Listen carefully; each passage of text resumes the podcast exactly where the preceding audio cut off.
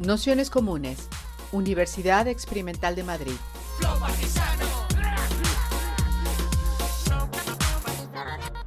Toda la información en nuestro canal de Telegram Nociones Comunes o en nuestra web traficantes.net barra formación. Que daros la bienvenida a todas, a todos, a todos a esta tercera sesión, que en realidad es la segunda, pero que, en breve, en cuanto podamos eh, hablar con, con, con que hemos quedado con ella, que lo haremos la semana que viene. Ya os decimos exactamente eh, cuál es la fecha para la sesión que todavía no, hemos hecho y que incluso estamos pensando en retrasarla un pelín para que, incluso la pueda hacer aquí presencial en Madrid. Pero bueno, os decimos y, y nada, pediros disculpas en ese sentido. Así que, y ahora sí ya empezaríamos con esta tercera sesión del curso Más allá de las violencias contra las mujeres, feminismos antipunitivistas, defensa antirracista y las luchas antipatriarcales. Para esta tercera sesión que hemos titulado Capitalismo Gore y la decolonización de la masculinidad ecopolítica, tenemos la suerte de contar con nuestra compañera Sayak Valencia, que es poeta, filósofa, teórica feminista, ensayista mexicana, artista performance y otra multitud de cosas buenas y que a la que le hemos pedido que a propósito de, bueno, de muchos de sus textos, pero en concreto también el de Capitalismo Gore, del que tenéis algunos extractos y algunos más, eh, tratara un poco el marco en el que intentábamos eh, enfocar este curso, que, que, tenía bastante que ver con, con esta idea de cómo el capitalismo gore o lo que sería ahora el necropatriarcado y el colonialismo gore está sustentado en la violencia y cómo esta forma brutal de entender, de entender las fronteras, de entender el extractivismo y la, y la economía del despojo eh, es necesariamente funcional al propio, al propio sistema. Y como, bueno, pues esa, esa vinculación del propio capitalismo, de la violación, de la violencia, como de la espectacularización de la masacre, como elementos centrales a la hora de comprender las formas en las que entendemos que tiene de funcionar el, capitalismo y también esta idea que resulta, nos resulta bastante sugerente de profundizar en decolonizar con la masculinidad necropolítica, ¿no? como contrapropuesta también a visiones más esencialistas o miradas que pueden ser más binarias a la hora de entender eh, esta construcción. Así que, si os parece, haremos como otras veces una presentación de unos 45-50 minutos y un ratillo de debates, preguntas y demás. Así que daros las gracias a todos por estar aquí. Sí, hola, buenos días. Eh, disculpen porque no tengo audífonos, entonces va a haber todo el ruido de fondo y como aquí es temprano hay cosas de la cotidianidad, incluyendo a este perrito que tengo aquí que no se quiere callar y que lo tengo que tener abrazado porque ladra. Eh, y bueno, pues primero un gusto estar con ustedes esta tarde, esta mañana, para hablar de este concepto que, bueno, ya tiene un tiempo que acuñé, pero la vinculación entre este concepto y eh, sus alcances más allá de, de, de cómo lo planteé en hace ya casi una década y media y cómo se vincula con la necesidad de revisar la masculinidad necropolítica y la necesidad también de decolonizar la idea de la masculinidad. En principio, eh, Hola, disculpen. Eh, y en este sentido, pues bueno, como saben, el, la sesión de hoy se llama Capitalismo Gore y la decolonización de la masculinidad necropolítica. Hace bastantes años que publiqué el libro Capitalismo Gore, ya por lo menos 12 años, y como ustedes saben, los libros se escriben pues con un par de años de antelación, así que sí es un libro que tiene ya por lo menos 15 años. Eh, lo sitúo en el tiempo porque estamos hablando del año 2010. En el año 2010 pasaron algunas cosas importantes que de las cuales tenemos ahora consecuencias bastante importantes. Y esto me refiero a que en 2010, cuando salió Capitalismo Gore, para algunas de nosotras y de nosotros eh, no, estaba, no estaba muy claro cómo iba a avanzar ese capitalismo Gore y cómo se iba a extender en otros territorios que no fueran los fronterizos y o del tercer mundo eh, en, en general o del sur local. Ahora mismo queda mucho más patente de la manera en que eh, la necropolítica construye mercancías de cuerpos y cómo está este tinclado entre necropolítica. Ah, dice, dice que alguien, a ver, un segundo, dice, ¿alguna le pasa que no oye? Sí, a mí tampoco se me escucha. Eh, no sé si tenemos tiempo para resolver eso. Puedo parar aquí y ver qué, porque dice IDEA y Cineteca que no escuchan. Entonces, no sé si puedo tenerme un poquito para ver si ellos pueden resolver sus cuestiones de audio. O sea, una es intentar salir y entrar, mm, porque nosotras sí que estamos oyendo bien. O sea, yo aquí sí lo escucho. Entonces, no sé si podéis entrar y volver a salir, o si no, otra vez salirnos todas y volver a abrir la sesión. Pero... Como ustedes quieran. Dice que las compadres Además también escuchan, ajá. A ver, quien no escuchabais, ¿escucháis ahora? Mm. Hola, quien no escuchabais, ¿escucháis ahora? O por si lo podéis escribir, si no. Si os parece, igual seguimos para adelante y, si hay alguna que tiene que salir o entrar, pues damos permisos o lo que sea, porque el resto yo creo que sí que estamos escuchando bien. Bueno, perdón, esa es Bruna. Bruna, ven. Perdón, pero los, los animales que nos acompañan siempre son impredecibles, lo cual nos encanta, pero también perjudica eh, el audio a veces. Eh, bueno, lo que yo les mencionaba hace un ratito es que, bueno, al principio como que, primero me imagino que no todo el mundo está familiarizado con el concepto de capitalismo gore, así que voy a empezar por ahí, ¿no? Por hacer una breve definición de qué planteaba como capitalismo gore en su momento y qué planteo ahora como capitalismo gore y cómo des, poco a poco ha ido volviéndose algo que denominaba ya en ese libro como un devenir snuff y en este caso una política snuff, para después vincularlo con la necesidad de revisar la masculinidad necropolítica y qué entiendo por masculinidad necropolítica y también la idea de decolonización. Voy a hacer esta primera parte como de manera más... Eh, digamos, explicativa, más fluida. La otra parte sobre decolonización y masculinidad necropolítica y decolonización de la masculinidad necropolítica lo voy a leer para que quede más claro, porque entiendo que hay muchas capas de sentido y que son eh, cuestiones que no se pueden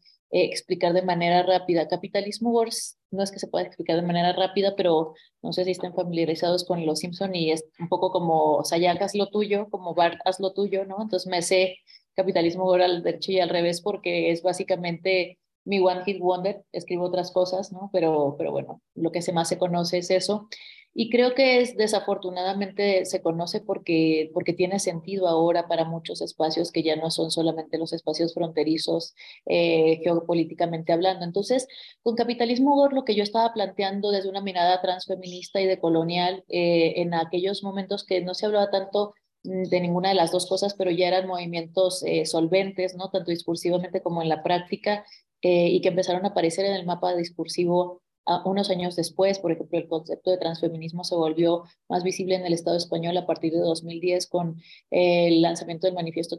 para la insurrección transfeminista el primero de enero de 2010, pero el trabajo que se venía haciendo desde los colectivos transfeministas ya era un trabajo de base de, desde los años 80 y, y desde los de manera más intensiva y más desde la perspectiva transfeminista que conocemos ahora eh, desde principios de los años 2000, ¿no? Eh, esto lo, lo, menciono porque no es una cuestión menor que la perspectiva sea transfeminista y en mi caso de colonial. Es también una parte como de esta, de esa conjunción que en Madrid pasa mucho, que en el Estado español pasa mucho, eh, entre militancia y teoría, ¿no? que no está tan dividida y a mí me parece muy importante y que además este curso de nociones comunes, igual que los otros cursos, eh,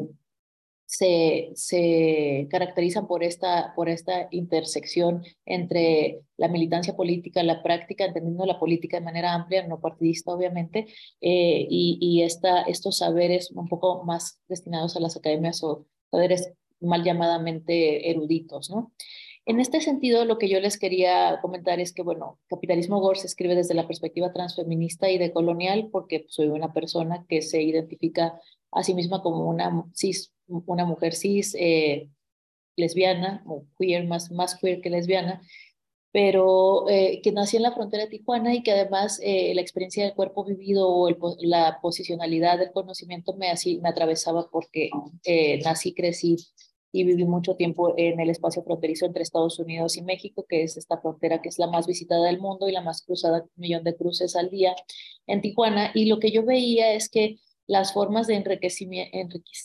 enriquecimiento, más eh, rápidas y más celebradas a partir del, del, advenimiento del neoliberalismo en los años 90 en, en, México y sobre todo en la frontera donde se cristaliza de manera más pragmática a través del Tratado de Libre Comercio entre México, Estados Unidos y Canadá, eh, se acompasa con un tipo de necroeconomía o, necro, o, criminalidad eh, empresarial que tiene que ver con el tráfico de drogas y con el cruce de fronteras también de personas, pero yo me enfoqué en, los problemas de la violencia sucedidos en, en, la frontera de México desde el año 2006 hasta el año 2010 y un poco antes también con la declaración de la guerra contra el narcotráfico por parte de la derecha que era quien gobernaba el, el país. Todo esto es para que tengan un contexto de dónde viene el capitalismo gore, que no es una idea así genial que se me ocurrió un día pensando como como a Newton con la manzana que te cae del árbol, ¿no? Tampoco creo que haya sido así para Newton, pero que es como esta fragmentación de los procesos de cómo se le, cómo uno piensa las cosas y cómo propone conceptualmente algunas cuestiones. Me parece importante ver eso. Eh, bueno, yo viví en Madrid cuando escribí Capitalismo Gore, estaba haciendo mi tesis doctoral, y lo que yo veía es que había una intersección muy fuerte entre los procesos del neoliberalismo y sus ideales eh, digamos, biopolíticos, de emprendedurismo, de, de axiología, eh, de pensamiento fuerte machista, en el sentido de hazte a ti mismo, sea un triunfador y bueno, todo obviamente masculinizado, frente a estos ideales de demandas de hiperconsumo y de, y de individualización o de individualismo que son bastante eh, notables en el neoliberalismo, había también una suerte de apertura del campo eh, del mercado donde podías ser emprendedor, pero no te, no te decían, no había restricciones para las empresas que podías tener, ni en este sentido eh, el narcotráfico y los sujetos endriagos, que es como yo les denomino a las personas que participan activamente a través de la violencia intimidatoria y del trabajo de muerte en los cárteles de droga, pero no solamente, ¿no? Otro tipo de cárteles que ya no tienen que ver con el tráfico eh, de, de, drogas. Eh, cómo estas personas eran obedientes a este tipo de masculinidad neoliberal y cómo de alguna manera la violencia se convertía en una herramienta de trabajo, pero también de restitución simbólica para estas poblaciones que habíamos sido atravesadas por múltiples procesos de colonización y de recolonización de manera intermitente a través de la historia política de nuestro país. Y en este sentido, capitalismo pues, se refiere al derramamiento de sangre explícito e, e, e injustificado eh, que se mostraba de manera espectacular en los medios y que también estaba muy en concordancia con los ideales del hiperconsumismo neoliberal y que alentaba a crear empresas eh, y emprendimientos a pesar de que esos emprendimientos fueran ilegales o fueran a través del ejercicio de la violencia. Y en este sentido, Capitalismo Gore tiene un, una, una un sustrato que va antes del neoliberalismo y que tiene que ver justamente con los procesos de conformación del capitalismo que coinciden con la colonización de América, eh, de Europa hacia América, ¿no? Sobre todo del Estado español, bueno, del reino, que en ese momento estaba conformando como reino, hacia eh, este lugar que equivocadamente pensaban que eran las Indias y que, bueno, que seguimos en una relación compleja y colonial con diferentes imperios. Pero yo lo que yo rescataba de todas estas noticias eh, totalmente amarillistas, eh, cuando se hablaba de, de, los malos, de los monstruos, de, de aquellos que hacían, eh, que generaban violencia letal en México, era una perspectiva muy blanca y muy, este, y muy racista sobre quiénes eran estas personas que estaban haciendo estos ejercicios de violencia y de muerte, porque no se estaba considerando la historia colonial de, de nuestro contexto, pero sobre todo también para mí, capitalismo gore o la violencia en México eh, suscitada por el narcotráfico era un problema de género y era un problema de género masculino. O sea, de género masculino y de eh, reiteración circular de estos imaginarios coloniales sobre el monstruo y sobre el otro, racializado regularmente varón eh, racializado y por otro lado la, sexualización de las mujeres que pertenecen a estos círculos eh, o estos negocios de muerte que son mujeres hiperfeminizadas, eh, que están ahí para el uso y disfrute de los, de los varones que se dedican a, a este trabajo. Entonces es una coreografía de género muy estandarizada, muy heterosexual, que apelaba también al ejercicio de una violencia que podría, si, hubiéramos, si tuviéramos un poco de perspectiva en México sobre la decolonización, en, en, en ese sentido podría haber sido como las, eh, los gángsters de los que hablaba Fanon en 1960, pero que, bueno, que hay mucho, hay mucho este, trabajo crítico que hacer ahí, que yo me encargo también de pensar desde otro lugar estos endriagos. Y mi deseo de pensarlos era no desde la criminalización, o sea, estaba pensando esa masculinidad violenta que rentabilizaba su violencia y se volvió una fuerza de trabajo tercerizada para poder ser legítimos como varones, porque había una exclusión sistemática, porque regularmente eran varones jóvenes y racializados los que se dedicaban a este trabajo de muerte, y como, eh, como una especie como de sostén entre las clases pudientes de los varones que también se dedican al trabajo de muerte, pero de manera indirecta, o al trabajo de la economía neoliberal, ¿no? los, los grandes sectores de economía neoliberal eh,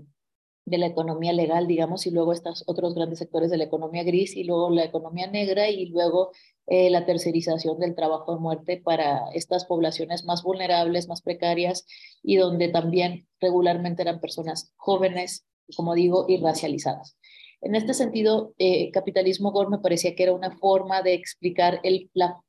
una de las versiones del capitalismo neoliberal más persistentes que estaban atravesadas por el colonialismo y en este sentido voy a regresar eh, a, la idea del colonialismo y por qué pensaba que el colonialismo y el capitalismo gore, por eso se llaman capitalismo gore y no neoliberalismo gore, ¿no? El libro me decían, pero ¿por qué no el neoliberalismo? Yo no lo hice así porque para mí la estructura lo fundacional del capitalismo es el colonialismo y van de la mano. Entonces, el colonialismo es una forma, como ustedes saben, de extracción vital y de recursos de ciertos territorios por parte de imperios, eh, en el caso nuestro coloniales y bueno, ahora neoliberales,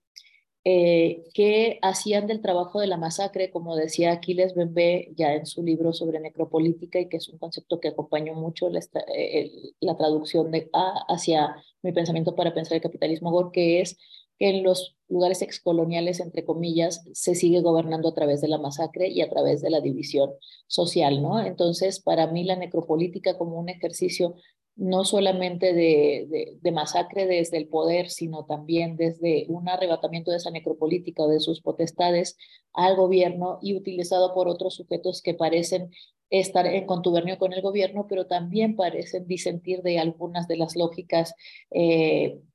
de, la, de la racionalidad sexopolítica, digamos, de Occidente, que, no, que los, los ubica en otro lugar y que además repite todas estas eh, imaginaciones y, miedos sobre lo monstruoso y la construcción de ese otro monstruoso de varones feroces eh, y de hombres gallardos que vienen a liberar los territorios a través de, de, la evangelización o de la guerra, pero que nunca se describen a sí mismos como violentos, sino como civilizadores. Entonces, para mí capitalismo gore era esta, como digamos, cristalización de los de, del hiperconsumismo, del individualismo, pero también de toda esta historia colonial de base que hace y repite estas estructuras coloniales sobre la idea de sujeto al interior como de los países que tenemos historias coloniales.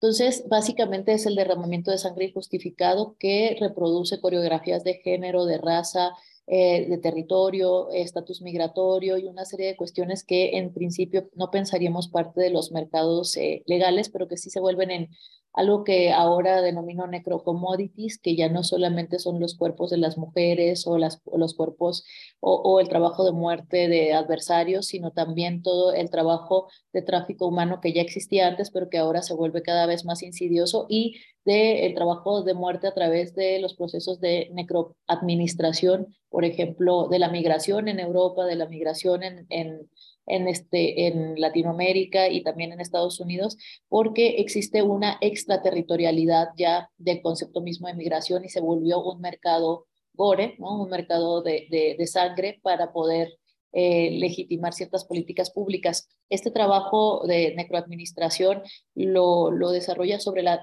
necroadministración sobre la migración, lo desarrolla de una manera muy buena una teórica mexicana también que se llama Ariadna Esteves y ese trabajo no, no es lo que yo hago, pero que me parece muy interesante de cómo el capitalismo gore se volvió, dejó de ser como una,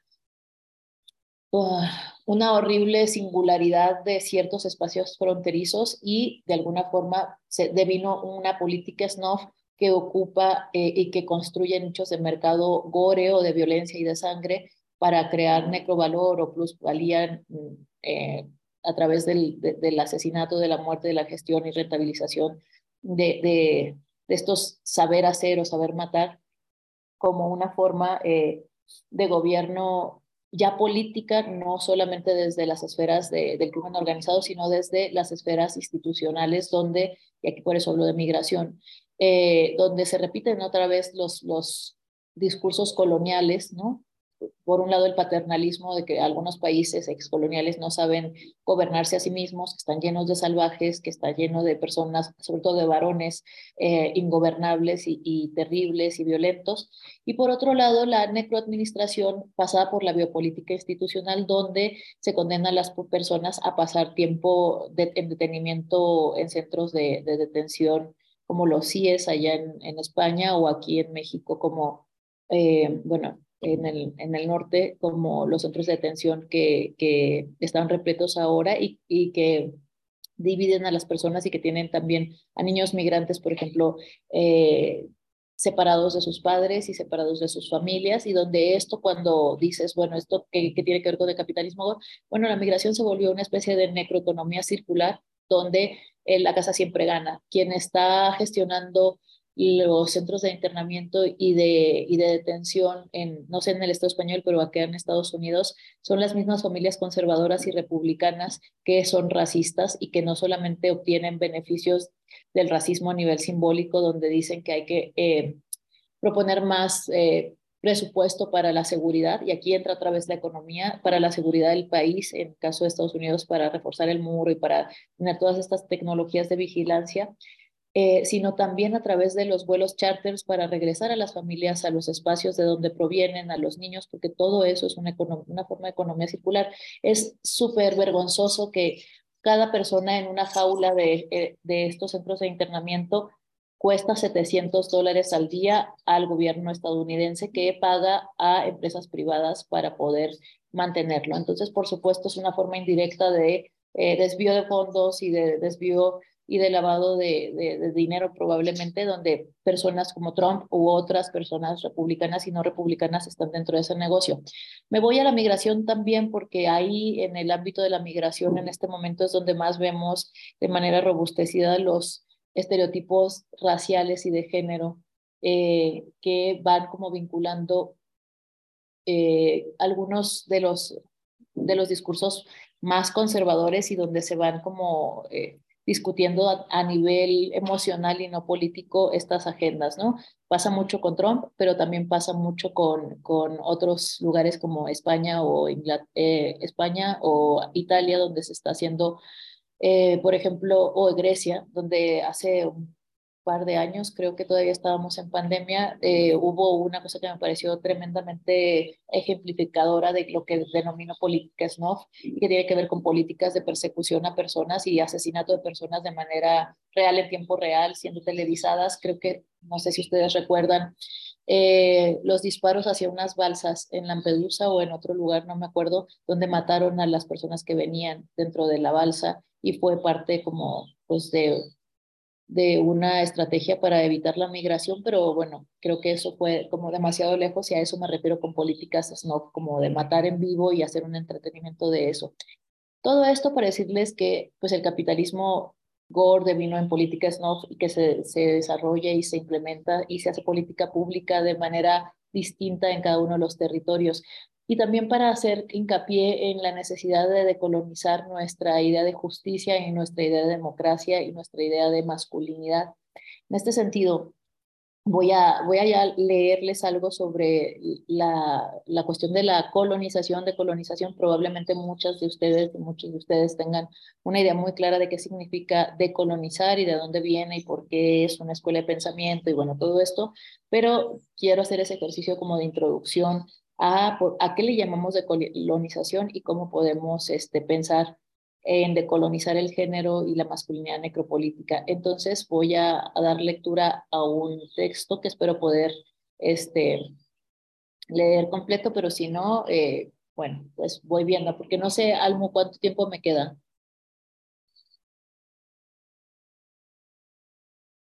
Queda, queda un montón, podemos 40 minutos todavía más. O ah, perfecto. Sí, no te preocupes nada. Bueno, en este sentido vamos a, voy a reflexionar un poco sobre la necesidad de revisar el género desde la perspectiva de colonial y transfeminista, pues examinando teóricamente algunas ficciones políticas coloniales que encarnan narrativas en torno a este y que eh, en actualización continua se mantienen vigentes en nuestros días. También voy a hablar sobre la masculinidad necropolítica como piedra angular del pacto interracial, interclase y transgeneracional que posibilita el mantenimiento del colonialismo, pero no, solo en México, pero en otros lugares también, y propone una crítica y, también proponer una crítica a este modelo de masculinidad con el objetivo de decolonizar y desnecropolitizar el género. Bueno, pues la cuestión que fundamenta esta, reflexión, eh, como les decía, es la necesidad de poner en común la idea de decolonizar el género Ahora bien, ante la necesidad, esta necesidad se abren varias cuestiones importantes. ¿De dónde se originan nuestras versiones actuales sobre el género o los géneros? ¿Qué discursos lo, han mediado desde su invención? ¿Y por qué se trata de un concepto tan polémico, incómodo y contestado? Como vemos ahora con las divisiones que hay dentro del movimiento feminista. Y finalmente, decolonizar el género es una tarea realmente imprescindible frente a otras prioridades tales como la precariedad y la necropolítica que arrasan muchos de nuestros territorios. Bueno, estas son algunas de las cuestiones que me surgen como a bote pronto, que están relacionadas con el género y que voy a intentar responder en los siguientes párrafos. Voy a hacer primero una pequeña introducción sobre la idea de América y el género como dispositivos inventados. Abro con un epígrafe que dice, el género es la vía misma por la cual tanto hombres como mujeres fueron deshumanizados en el proceso colonial. Es una cita de María Lugones, un texto que se llama de Género y Colonialidad de 2008. Y bueno, empiezo. En 1958, el historiador mexicano Edmundo Gorman publicó su famoso libro La invención de América, en el cual proponía que el continente americano se inventó, no se descubrió, a partir de las crónicas europeas. Es decir, que la construcción de una narrativa en torno al continente tuvo un efecto performativo, ya que lo construyó como un territorio político sobre el cual regallaron una serie de fantasías, pero también de demandas y necesidades europeas. Con esta afirmación O'Gorman rompía diametralmente con el paradigma de interpretación tradicional de la historia occidental. En este trabajo, pues no me voy a detener demasiado ¿no? en el argumentado por, por sin embargo, retomó su propuesta sobre la invención de nuestro continente para introducir la idea del feminismo decolonial, especialmente defendida por María Lugones, pero no solamente, hay diferentes feminismos decoloniales y descoloniales que son diferentes, pero yo voy a trabajar con Lugones eh, desde el género donde también este se inventa y que no solo se inventa, sino que se impone de manera férrea y violenta sobre los cuerpos de las mujeres primero y después de los cuerpos feminizados después, primero en Europa medieval y transferido en nuestros territorios por medio de la colonización. En el sentido estricto, Lugones argumenta, y bueno, es algo que también dice el Silvia Federici, pero de otra manera, ¿no? En su gran libro sobre Calibán y la bruja, y creo que voy a hablar de eso, pero más adelante. En este sentido, Lugones comenta que las mujeres colonizadas no teníamos género porque al igual que los varones de las colonias estábamos clasificadas en una escala de valor no humana, es decir, infrahumana. Sin embargo, el perfeccionamiento de las técnicas del control biopolítico en consonancia con y no en superación de la necropolítica hicieron que poco a poco las mujeres y los hombres racializados también participáramos en el contrato sexual de la estructura jerárquica y desigual que construía binariamente el género en Occidente y en Occidente, en Occidente feudal precapitalista, ¿no? no en todo Occidente, ni siquiera en todos los momentos de Occidente. Es importante destacar que el término género en sí mismo no apareció, y esto creo que lo han de saber, pero quiero, quiero darle sentido a lo que les voy a proponer. Entonces, es importante destacar que el término género en sí mismo no apareció en Occidente hasta finales del, de los años 50 del siglo XX y más específicamente fue inventado en 1947 por un psicólogo infantil llamado John Money, que trabajaba en el Hospital John Hopkins, ubicado en Baltimore, Maryland, en Estados Unidos, quien estaba encargado de trabajar en la reasignación genital de bebés intersexuales e inventó el término gender para nombrar el sexo psicológico y propuso que el género podía construirse socialmente. Mencionó a Money por dos razones. Una, porque el género como categoría analítica tanto para el movimiento feminista, el cual empezó a ser usado en los años 70 dentro de la categoría sexo-género, como para las posiciones esencialistas no feministas que lo siguen vinculando al cuerpo, funciona como un dispositivo de modelización de los cuerpos. Y dos, porque el, concepto es eh, porque el concepto es parte del discurso científico técnico jurídico para gestionar la vida de los individuos sexuados y prescribir sobre sus cuerpos ciertas coreografías sociales pactadas con anterioridad. Es decir, retomo la genealogía del término para visibilizar que como veremos más adelante, no está separado del proyecto liberal, liberal y globalizador que inició con la colonización o invasión de América y que, si bien la historia del género como enclave político durante la colonia hasta nuestros días no es una línea continua, sí presenta características que se siguen reproduciendo cotidianamente en nuestros contextos occidentalizados.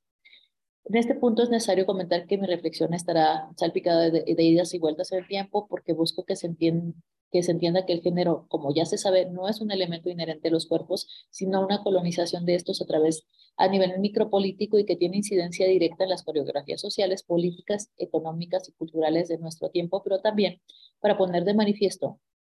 que el género fue un enclave decisivo para la implantación y reproducción del régimen de la modernidad colonial que impuso y logró introyectar sobre nuestros territorios y cuerpos lo que Nelson Maldonado Torres, Enrique Dussel, Aníbal Quijano o Walter Miñolo denominan la colonialidad del ser, del poder y del saber. Los términos colonialidad del ser, del saber y del poder pertenecen a una serie de categorías enunciadas por distintos integrantes del grupo Modernidad Colonialidad, el cual es un referente respecto a la producción de pensamiento crítico en América Latina. Dicho grupo surge a través del intercambio de saberes que se proponen durante distintos coloquios y seminarios realizados en distintas universidades inglesas, estadounidenses y latinoamericanas, en las cuales encontraron perspectivas coincidentes en torno a crear un espacio de reflexión para producir pensamiento latinoamericano y así abonar la discusión del postcolonialismo, el cual estaba hasta la primera década del siglo XX protagonizado por las reflexiones de autores postcoloniales provenientes de las antiguas colonias inglesas y francesas en Asia, Medio Oriente y Oceanía. Conocemos muy bien ¿no? los estudios subalternos, Spivak, Baba, Curiosamente, tanto en la historia de la conformación del grupo y su periodo de mayor actividad, que fue entre 1998 y 2008, aparecen reiteradamente los nombres de sus miembros varones, como hace un momento, por ejemplo, Quijano, Miñolo, Dussel, Castro Gómez,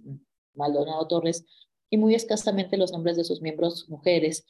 María Lugones, Catherine Walsh y Zulma Parlermo lo cual pues no es una cuestión menor, pues nos servirá de ejemplo de las propias críticas que han habido al interior del movimiento por reproducir dentro de sus teorizaciones una crítica de corte masculinista en los cual, las cuales se omite el carácter del género, cuestión que María Lugones denomina la colonialidad del género.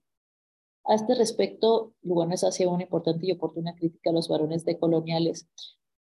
en especial o de la Escuela de Colonial, en especial Aníbal Quijano, quien pondera el concepto de raza como eje analítico de su trabajo para el análisis de la colonialidad del poder y que aquí se parece mucho lo que, lo que decía Fanon también en su momento. Si bien Lugones concuerda que una lectura de Quijano sobre la raza como ficción poderosa y lo admite, añade que la raza no es más mítica ni más ficticia que el género, ambas son ficciones poderosas. Esto de la raza no es más mítica ni más ficticia que el género, ambas son ficciones poderosas. Es una cita textual del texto de María Lugones de 2008 y está en la página 95.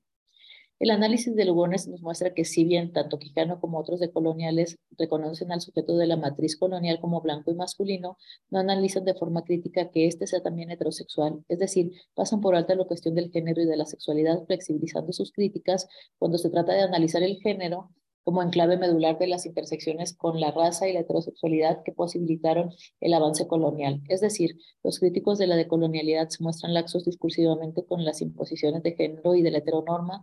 y justamente por este tipo de contradicciones dentro de los movimientos de liberación y crítica radical es necesario remarcar que no pueden segmentarse las luchas y que la crítica para decolonizar el género es tan necesaria como la crítica sobre la colonialidad del ser, del poder y del saber. Bueno, Lugones ya sabemos que, eh, lo sabe muy bien, incita un acto de autorreflexión encarnada, esto es propiciar un desprendimiento de lo androcéntrico desde la Academia Latinoamericana de Colonial a fin de realizar abordajes más complejos, porque si no estaremos entrando de nuevo en la heurística de la repetición de la colonialidad del ser del poder eh, y del saber que intentamos desmantelar. Bueno, entonces voy a pasar a, a una parte que es sobre la invención del género en la modernidad colonial según lo propuesto por la Escuela de Colonial Latinoamericana, la primera fase de la modernidad colonial va desde los siglos XV al XVII y se caracteriza por el apogeo de los imperios español y portugués y su auge económico gracias al saqueo de las colonias americanas. La segunda modernidad abarca del siglo XVIII al XIX y se caracteriza por la instauración del modelo francés de democracia y el modelo económico industrial liberal de factura inglesa, que sentaría las bases para el capitalismo en su versión fordista y que durará aproximadamente hasta los años 70 del siglo XX en Occidente. Esta segunda modernidad puede entenderse como un periodo que inaugura una reconfiguración de los procesos coloniales a través de lo que Brenny Mendoza, que es una teórica de colonial, denomina la colonialidad de la democracia, un libro de 2014 página 82, y que será medular para sentar las bases de las retóricas democráticas sobre las que se basarán las guerras de independencia de nuestros países y que darán sentido y discurso también a los posteriores imperialismos como el estadounidense, el cual se catapultó a la cima tras su triunfo en la Segunda Guerra Mundial a favor de la libertad, entre comillas, y desarrollará un modelo económico neoliberal neocolonial de gestión del territorio y las poblaciones a través del sublapamiento de regímenes necropolítico, biopolítico y psicopolítico. Ahora bien, eh, he puesto este breve contexto histórico y geopolítico para situar esta discusión en torno a la invención y transformación del género en estos tres periodos. En el primer periodo, sobre todo en el, siglo XVI, podríamos hablar de un momento pregénero, ¿no? Eh, pues al inicio de la colonización se debatía firmemente si los pobladores nativos de América Latina o de América, porque en ese momento no era América Latina, sabemos que América Latina se denomina por Napoleón muchos siglos después, eh, si los pobladores nativos de América, de América tenían alma y por tanto eran humanos. Recordemos esta, esta Junta de Valladolid y la famosa controversia entre Juan de Ginés de Sepúlveda y Bartolomé de las Casas que tuvo lugar durante un año entre 1550 y 1551 y en la cual finalmente se decidió que los pobladores de las colonias no éramos humanos y por tanto tendrían que seguirnos gobernando a través de la necropolítica, es decir, la masacre. El argumento de, las casas era más biopolítico, ¿no? Administración de la vida y de la reproducción a través de la evangelización y el otro era de corte más radical necropolítico a través del, del exterminio de esta población. Por ello, durante un corto periodo, el género moderno colonial para diferenciar los sexos no existía, ya que ambos sexos fueron destinados a ser parte del reino de la naturaleza y sus bestias, lo cual permitió a los colonizadores explotar y masacrar a las poblaciones autóctonas sin entrar en conflicto con sus preceptos morales y religiosos. Sin embargo, la implantación del sexo-género como categoría de denominación se implantó rápidamente y esto sexo-género sabemos que no existía tampoco en esa época, pero es una forma para dar una coordenada de pensamiento y, tener un lenguaje común para enunciar esta transformación o esta implantación. Se implanta rápidamente a, a la llegada de los colonizadores porque aquí hay una cita de Silvia Federici que dice que los colonizadores trajeron consigo su bagaje de creencias misóginas y reestructuraron la economía y el poder político a favor de los hombres. Eh, no, con esto no estoy diciendo que no hubiera patriarcado en, las, en los territorios colonizados. Es, esa es otra discusión, pero voy a seguir con mi argumentación para que podamos tener un debate más, más adelante. Creencias que implantaron coreografías sociales vinculadas a la dominación masculina que ayudarían a la perpetuación de su poder sobre las poblaciones nativas, entendiendo aquí el género como una ficción teórica, según lo que dice Spivak, que permitió justificar un proyecto de acción política que inventó una narrativa ficción que establece las políticas identitarias en torno a los cuerpos sexuados que el poder, a través del discurso teórico conquistador, agrupó bajo la categoría de mujeres. En este sentido, la socióloga nigeriana Oyeronke Oyagume habla de la invención de las mujeres africanas en el periodo colonial. Y ya sé, eh, Oyeronke Oyagume es una, es una socióloga, creo que es camerunesa, eh, que está en Colombia, en Estados Unidos, y ella hablaba que en el caso de las negritudes y de la colonización de África, ellos no tenían género entendido como lo entiende Occidente, ¿no? De la, digamos, que este segundo sexo, sino que tenían otra disposición. Hay varias críticas que se, ha hecho, se le han hecho a Oyeron que Oyagume, desde Rita Segato hasta otras teóricas eh, de coloniales y no de coloniales, para decir que, bueno, que no se cumple, este, que no se cumple lo que ya dice, pero mi punto de vista sobre esta discusión es que oyeron que Oyegume está hablando de la colonización en África bajo las circunstancias africanas, que no son iguales que las circunstancias de las poblaciones afro, diaspóricas o o, poblaciones que fueron traficadas a nuestro continente y que se vieron inmersas en un proceso de síntesis cultural profunda cuando llegaron a estos territorios y eh, estuvieron en contacto con otras, eh, otras imaginaciones políticas y otras formas de, de sobrevivir ante, ante el colonialismo. Entonces, creo que, aunque se le critique mucho a Oyeron que Oyagumi esto, pero que sí hay una necesidad de revisar desde dónde estamos haciendo la crítica a, estas, a estas propuestas sobre la idea de la colonialidad del género. ¿no? No, no son los mismos contextos y entonces creo que a mí me parece muy colonial decirle a alguien más cómo eso no es el contexto de un territorio que yo desconozco, por ejemplo, que nunca he pisado y que no conozco bien a bien. Pero bueno, entonces voy a continuar con lo que Yoronke Oyagumi dice cuando habla de la invención de las mujeres africanas en el periodo colonial. Dice que la emergencia de la mujer como una categoría reconocible, definida anatómicamente, y esto es muy importante, y subordinada al hombre en, en todo tipo de situación, resultó en parte de la imposición de un Estado colonial patriarcal. Para las mujeres, la colonización fue un proceso dual de inferiorización racial y subordinación de género. Uno de los primeros logros del Estado colonial fue la creación, y aquí pone entre comillas, de las mujeres como categoría. Es un libro que acaban de traducir, este, hace un, tres o cuatro años, pero el libro originalmente es de 1997.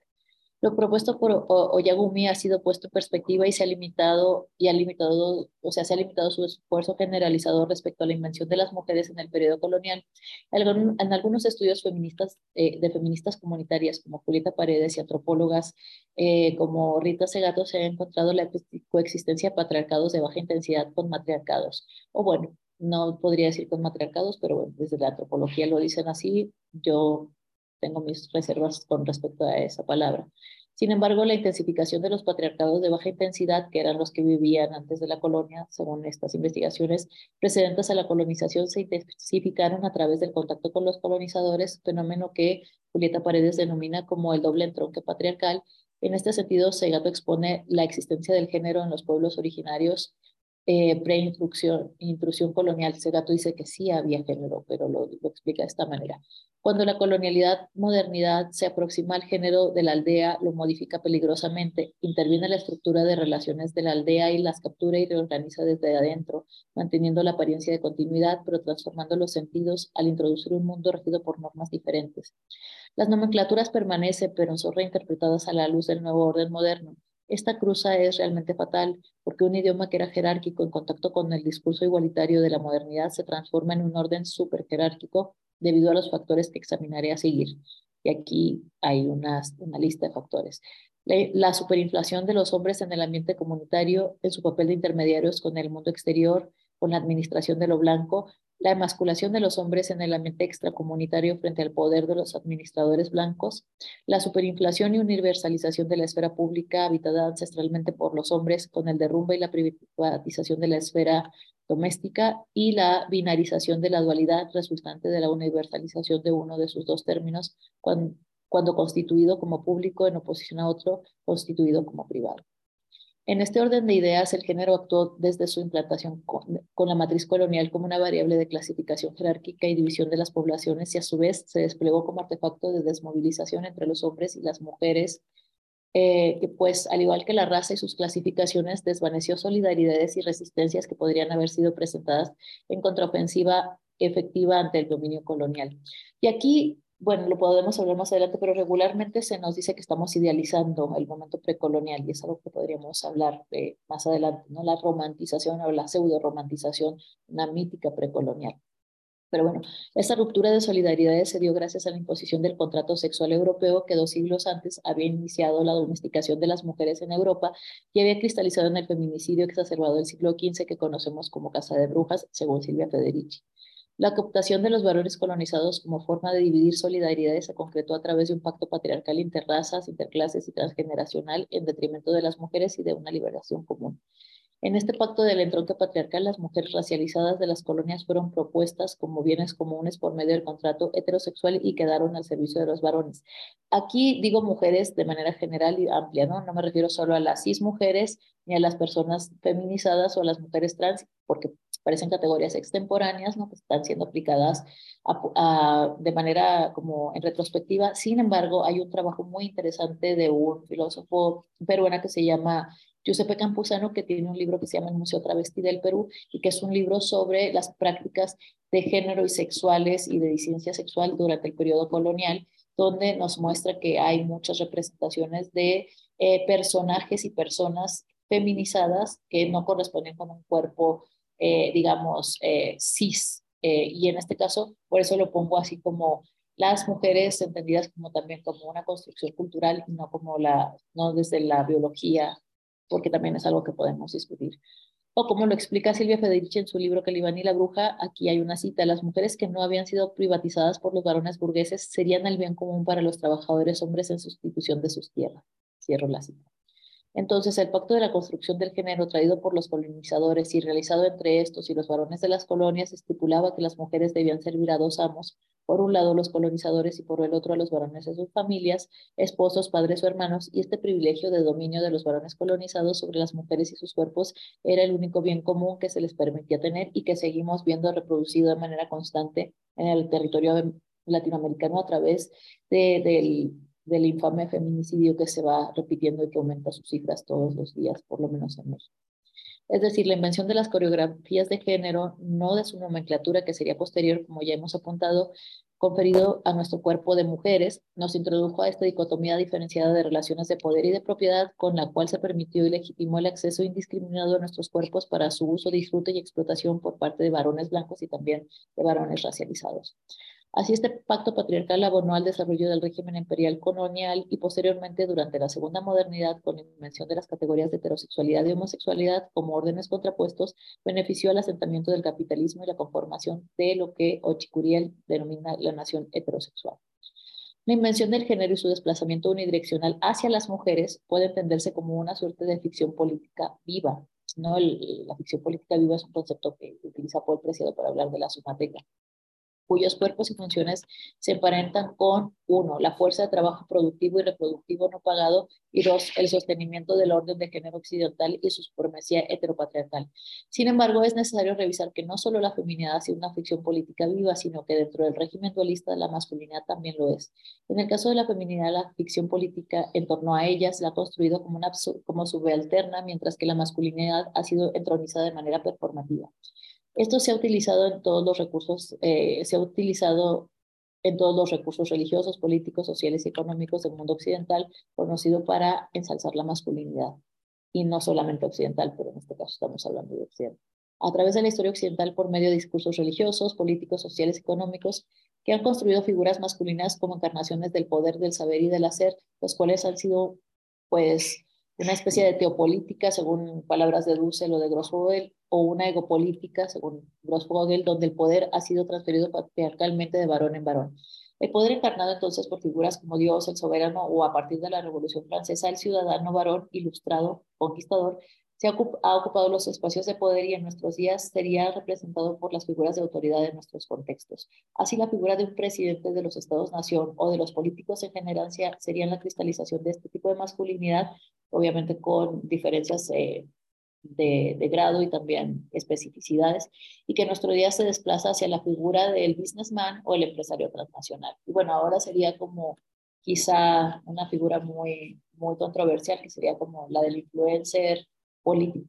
Ahora bien, este recorrido histórico resulta necesario para entender que decolonizar el género no es solo necesario, sino vital para contravenir la necropolítica que cristaliza cotidianamente nuestros cuerpos generizados a través del asesinato, del feminicidio y de la violencia letal. Sin embargo, para poder decolonizar los géneros es necesario tener en cuenta que la masculinidad es la piedra angular de la racionalidad sexopolítica de Occidente desplegada en sus geopolíticas, su geopolítica y extendida en sus territorios excoloniales. Si bien la masculinidad como ficción política se entiende como un modelo de autopercepción, identificación y legitimación para los varones, se entiende también que siguiendo a Foucault y su historia de la sexualidad a través del régimen soberano, quien dentro de sus potestades detenta el poder de dar la muerte, este tipo de práctica puede ser una transferencia ¿no? de poderes a poner en práctica la necropolítica. El régimen soberano puede verse como una metáfora de las potestades de la masculinidad en el proyecto de las democracias neoliberales inspiradas en la Revolución Francesa, porque la figura del rey como detentador del poder se desplaza de lo, a lo micropolítico en los cuerpos individuales de los varones, puesto que el modelo soberano como modelo de poder es usado por el discurso iluminista para dar continuidad al proyecto patriarcal aún después de la caída del antiguo régimen. Fundamentalmente este desplazamiento, y esto lo dice Carol Pittman, en, su libro sobre el contrato sexual, lo voy a hablar un poquito más adelante, en este desplazamiento el privilegio otorgado por el patriarcado de la figura cuerpo del varón individual como microsoberano de las poblaciones que estén a su cargo es el de reproducir las técnicas de muerte ¿no? o de defensa. Así, los varones tienen entre sus privilegios de género el uso de las técnicas de la necropolítica, manejo y uso de la violencia como técnica fundamental de gobierno, es decir, los varones, no todos, pero algunos, y sobre todo en, este, en esta idea de una cartografía política sexual, no de un cuerpo individual, este varón blanco heterosexual europeo y sus versiones localizadas en las ex colonias en diferentes versiones racializadas como ficción política que viva es un soberano en tanto que tiene el monopolio de las técnicas de la violencia y de la muerte para gobernar sobre el género, la clase, la raza, la disidencia sexual y la diversidad funcional lo cual a su vez también es una piedra angular de las sociedades herederas de la Revolución Francesa que producen ciudadanos a través de la implementación de ciertos modelos de subjetivación, donde la masculinidad blanca, heterosexual y de clase media y pudientes, encarnada por el pater familias, y se concibe a sí misma como legítima, imponiendo un modelo de identificación y certificación de la masculinidad que podría entenderse como hegemónico, según Raúl Connell y que se ha implantado como modelo aspiracional para que los varones en Occidente y otros países colonizados defiendan esta axiología como si fuera una axiología individual. Es cierto que los modelos de masculinidad cambian con el tiempo y el contexto, y afortunadamente, y que el deseo de incorporación de los varones al modelo hegemónico con variaciones locales no es una elección libre, sino que depende de las relaciones de jerarquía y exclusión que tengan en sus contextos. Sin embargo, para pensar las masculinidades locales debemos hacerlo en su relación con el orden de género mundial, el cual eh, define Raúl Connell como una estructura donde la estructura de relación a escala mundial conecta los regímenes de género de las instituciones con los órdenes de género de las sociedades locales. Hay una cita larga, pero no creo que la vaya a leer porque es demasiado. Me voy a ir hacia ya hacia la idea de que eh, en esta interacción entre las instituciones y los internacionales y los regímenes locales, el resultado de estas relaciones de poder eh, son de un, eh, como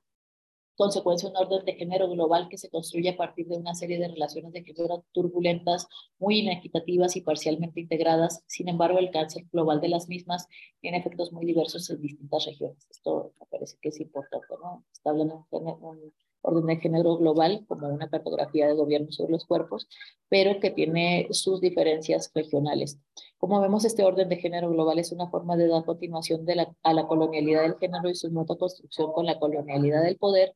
y por ello es importante hablar de la masculinidad, como decía, como una ficción política viva, pues, como decimos, es la figura central de las democracias liberales en un principio y neoliberales en la actualidad, las cuales conciben al varón como un sujeto liberal, heroico, individual, y que al separarlo justamente de las mujeres o tajantemente de las mujeres, le otorgan como privilegio y carnada la concesión de derechos individuales frente al derecho colectivo. Esto nos da noticia también de la necesidad de colonizar el género al revisar la idea del pacto social fundada en una masculinidad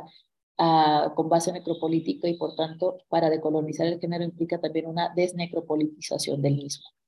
La masculinidad necropolítica como ficción política viva es entonces la más enraizada en Occidente, la más compleja de desarticular y de deshacer, de deconstruir, porque cualquier crítica contra ella es tomada por los varones individuales como una crítica contra su yo.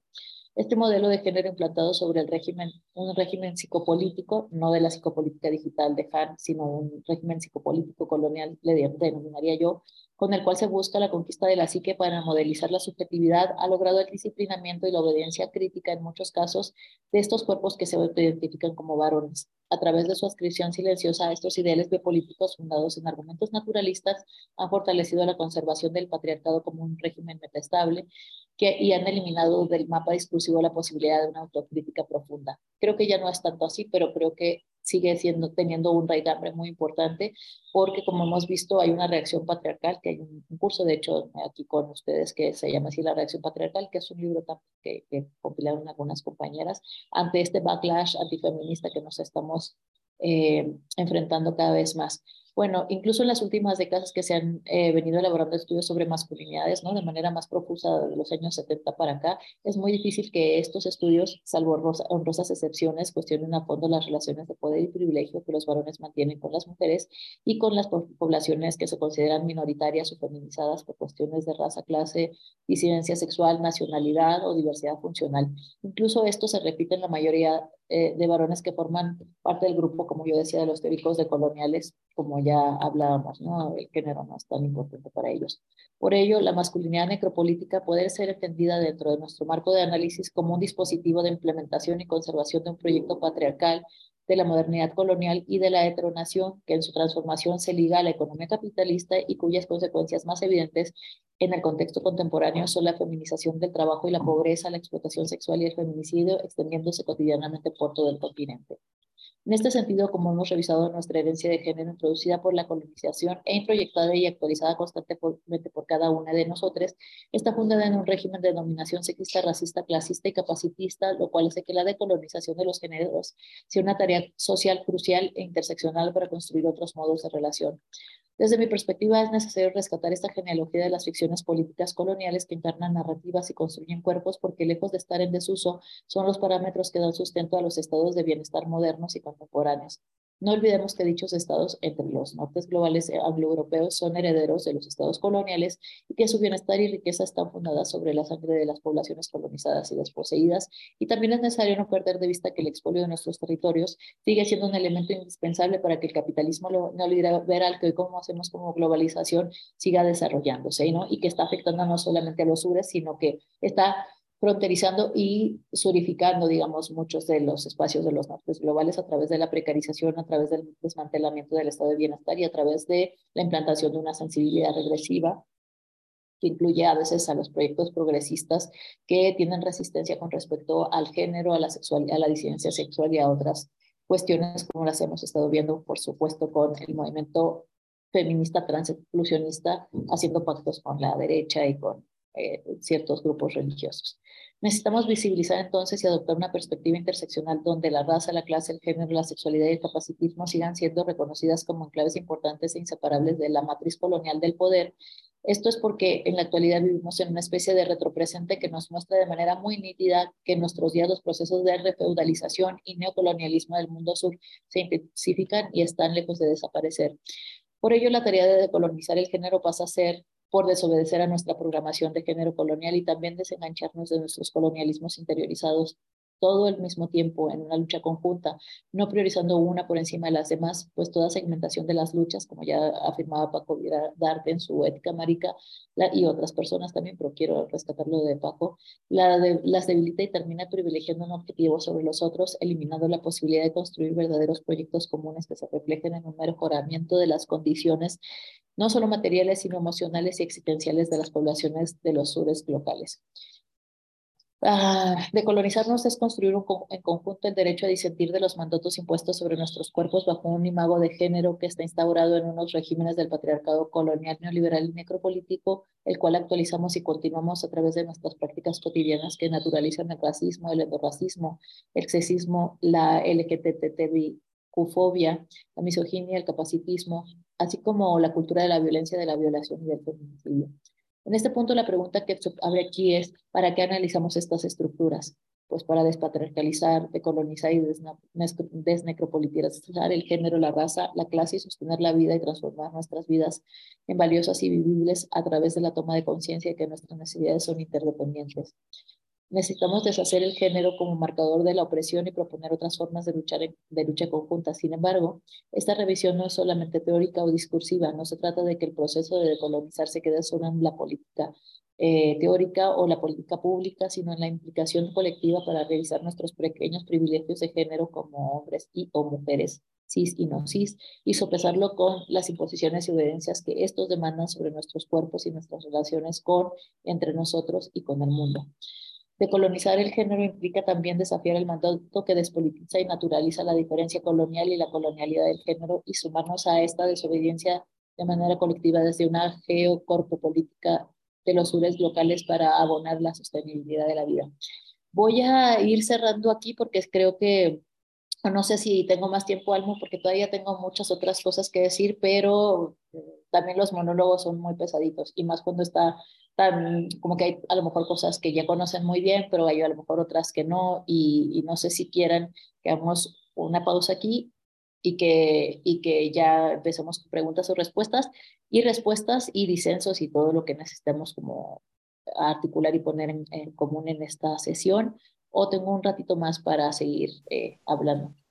Pues un poco como prefieras, eh, también valora, valora tú. O sea, yo tengo preparadas también algunas preguntas de la parte ya que, que, has introducido, pero igual si quieres cierra un poco y nos damos cinco minutillos más así para terminar de cerrar, sí, porque como también está parte y ya abrimos el debate y todo eso. Sí, yo creo que voy a dar como unos puntos finales, pero bueno, En este sentido, los procesos de decolonización puestos en marcha en países como Ecuador, Bolivia, México y, otros lugares son valiosos y fundamentales para esta posibilidad. Sin embargo, todos estos proyectos necesitan urgentemente también revisar críticamente su permisividad con el machismo y la colonialidad del género, es decir, no permitir que las opresiones se sigan repitiendo dentro de los nuevos espacios que supuestamente replantean la política de lo común, como vimos con qué pasó con Rafael Correa y su actitud reaccionaria y prohibicionista y chantajista donde se excluyó a las mujeres a decidir sobre sus propios cuerpos en relación al aborto, o las famosísimas declaraciones homófobas expresadas por Evo Morales cuando se hablaba del Estado español y buscaba injuriarlo a través de su comparación de este con lo homosexual, o más recientemente llamando lesbianas a su ministra de Salud como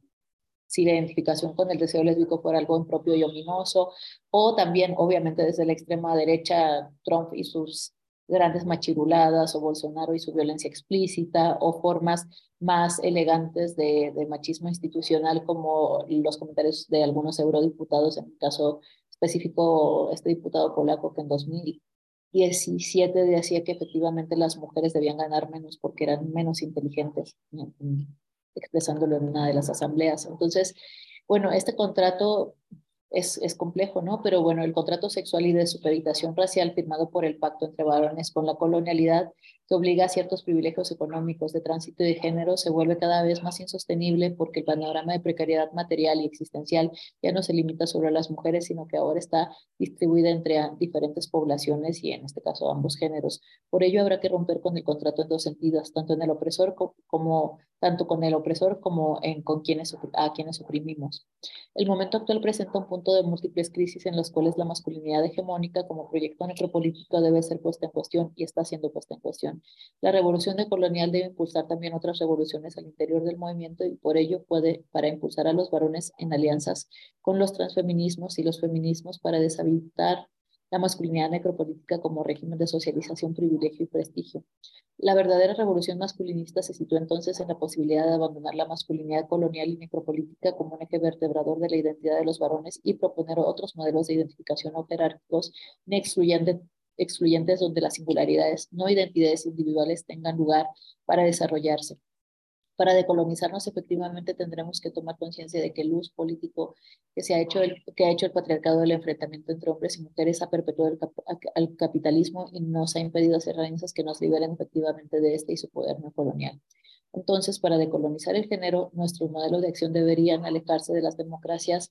eh, neoliberales, pues, y no estoy hablando de que abandonar la democracia, estoy hablando de este tipo de democracia neoliberal, pues no, no debemos olvidar que el trabajo de la democracia del primer mundo se ha caracterizado por socavar y explotar nuestros territorios, haciendo de la colonización un continuum con mil rostros para continuar con el saqueo, la explotación y la comercialización de nuestros cuerpos y de nuestros territorios y cada vez más otros territorios, ¿no? Como señala Brenny Mendoza, la colonialidad de la democracia ha evitado que nuestros territorios establezcan democracias, democracias efectivas y en cambio ha permitido e incluso creado golpes de Estado y procesos de transición que son imagos de democracia y que desde nuestra experiencia como mexicanos o latinoamericanos no funcionan porque han sido planificados para fallar indefectiblemente. No debemos olvidar tampoco que decolonizar el género es también deshabitar la colonialidad. En este sentido, resulta fundamental rescatar las palabras de Rita Segato cuando dice, y aquí voy a hacer una cita de ese gato, el polo modernizador estatal de la República, heredera directa de la administración ultramarina, permanentemente colonizado e intervencionista, debilita las autonomías, irrumpe en la vida institucional, rasga el tejido comunitario, genera dependencia y ofrece con una mano la modernidad del discurso crítico igualitario, mientras que con la otra ya introdujo los preceptos de individualismo y la de modernidad instrumental de la ración liberal y capitalista, conjuntamente con el racismo que somete a los hombres no blancos al estrés y a la emasculación de colonizar el género implica entonces abandonar, y aquí ya cerré la cita, ahora de colonizar el género implica entonces abandonar como otros rectores las ideas de, y como ejes rectores o como cuestiones eh,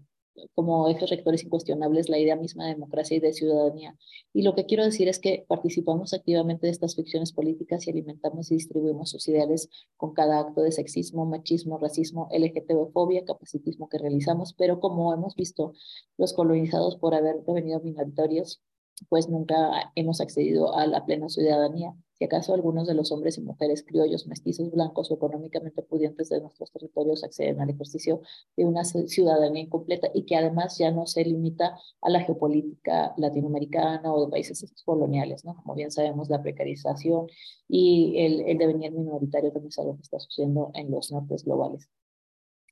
Bueno, eh,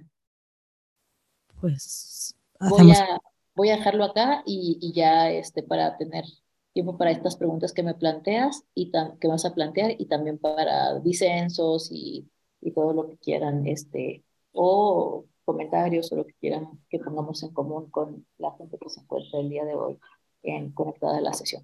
Muchas gracias. Muchas gracias. Pues genial. Eh, igual si os apetece también, si hay alguien que tenga alguna cuestión y os apetece como empezar a lanzaros. Vale, pues me lanzo así yo. A mí como, bueno, como marco general me parecía fundamental algunas de las cosas que planteaban que tenían por un lado que ver con parte de la discusión que estábamos teniendo nosotras de por qué el Estado y todas sus, eh, digamos, eh, formas y declinaciones al final era el sitio menos adecuado para eh, implementar y ubicar parte de las prácticas eh, bueno, de justicia que, y, em, incluso de, de, bueno, eh, entonces, bueno, esa era como, como, el marco general donde la propia potencialidad de, la violencia la necesidad en su propia construcción nos estaba, nos estaba introduciendo. Entonces, yo ha habido una cosa que, que, no me he entendido muy bien o que, que, te iba a pedir que desarrollaras un pelín más, que tenía que ver con, eh, con las ideas de género y la matriz colonial, que ha sido como súper rápido. Yo no lo había visto tanto y por si te podías detallar un poco, porque creo que todos esos elementos son bastante claves en el desarrollo posterior. Entonces, si, bueno, si a los demás nos importa y, y lo cuentas ahí un poquito más despacio, yo te lo agradecería bastante. Ah, bueno, eh, preguntan en el chat que si el texto que leí puede ser consultado online. No, algunas ideas de esas han estado como circuladas, han estado circulando en diferentes foros y así, pero bueno, voy a publicar ese texto más adelante. Ya tengo como el, el borrador y la editorial para poder publicarlo, es dentro de un texto colectivo, pero por ahora no se puede consultar directamente en ningún lugar sobre lo que preguntabas, Armutu, eh, sobre la matriz colonial y la matriz de poder y colonial, es una discusión amplia y profunda que se ha tenido eh,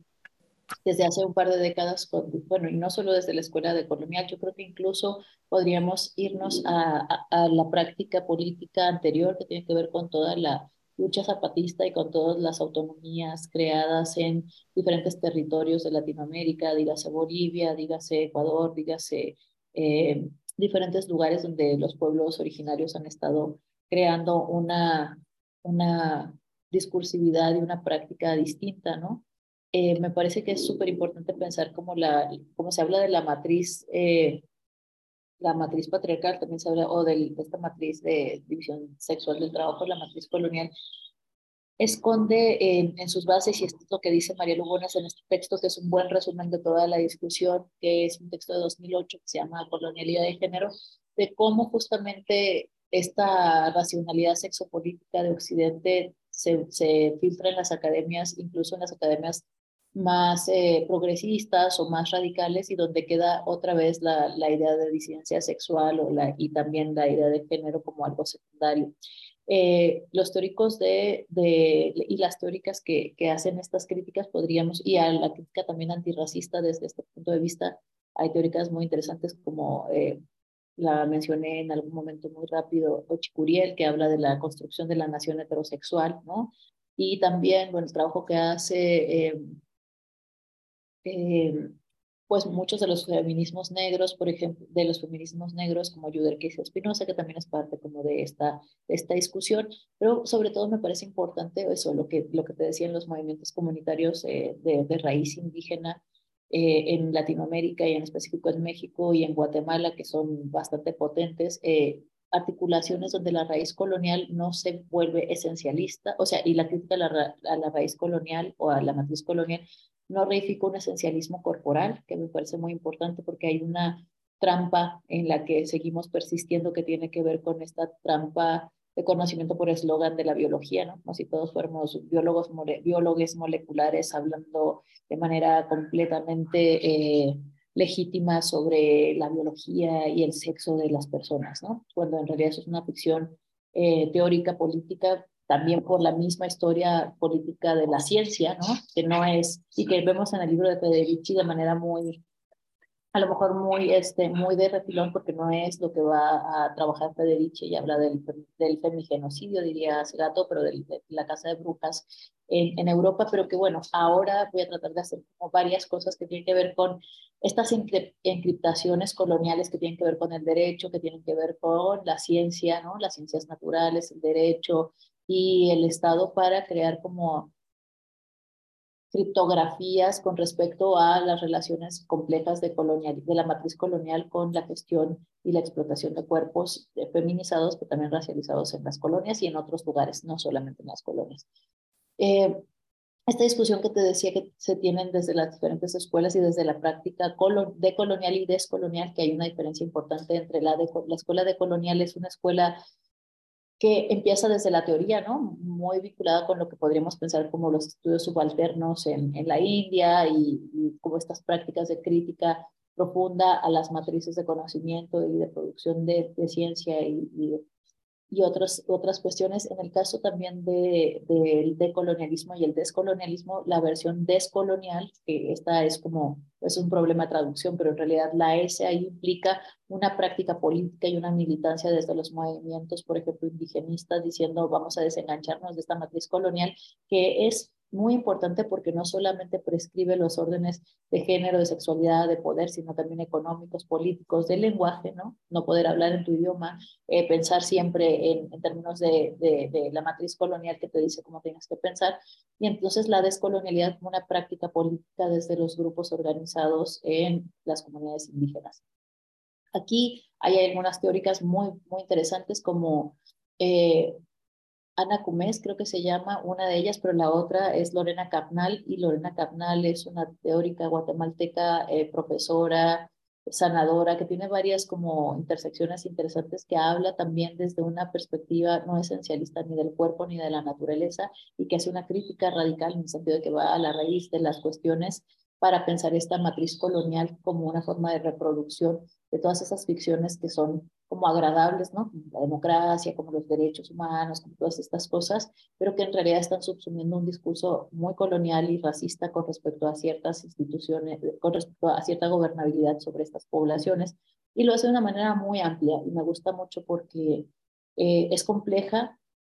es muy compleja, pero también no deja fuera la cuestión del género, por supuesto, pero tampoco de la sexualidad, que muchas veces algunas de las teóricas y de los teóricos la disidencia sexual no les importa, no, no lo consideran una prioridad, o eh, como, a, como a los machos de la vieja izquierda del género tampoco les importa, y así, ¿no? Como que vamos segmentando luchas. Entonces la matriz de la crítica de la colonialidad, modernidad, colonialidad, tiene estas teóricas haciendo críticas sustantivas y interseccionales eh, y situadas en sus territorios para poder pensar de mejor manera cómo se actualiza el colonialismo en nuestras prácticas. Y también hablan de que no es, el colonialismo no está fuera, en realidad el, el, gran éxito del colonialismo, y que eso es algo que pensamos, yo creo que la mayoría es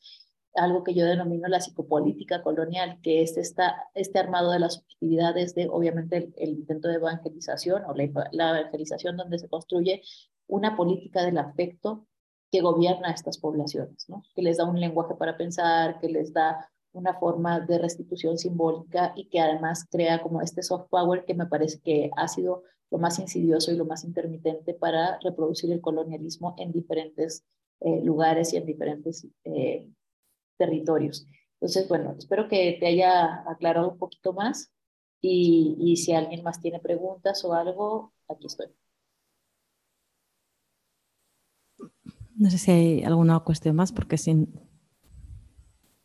O dudas, que yo también creo que fui muy rápido por, por algunos lugares, podemos repensar en conjunto, o que también puedan decirme qué piensan desde, el, desde su perspectiva, porque sé que en el Estado español hay mucha gente que es parte del Estado español que nació ahí, pero que viene como de otras trayectorias políticas o de otras geopolíticas,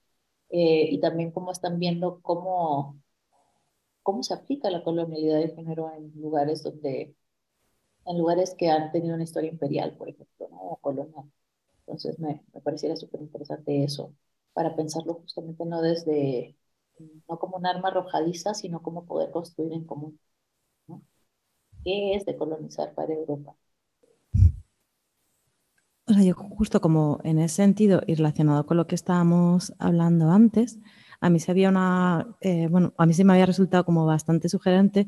eh, toda esa idea de cómo la propia concepción de género eh, colonial también está afectada en las propias colonias, ¿no? O sea, como que, bueno, que también has pasado, pero que a mí me parece como uno de los elementos centrales de reproducción del patriarcado, de reproducción de esas subjetividades y de reproducción de la propia masculinidad, ¿no? Entonces, bueno, que, aunque lo has ido citando, pero también por esta cuestión de ir más despacio, eh, de cuáles son esos elementos de esa identidad masculina colonial que,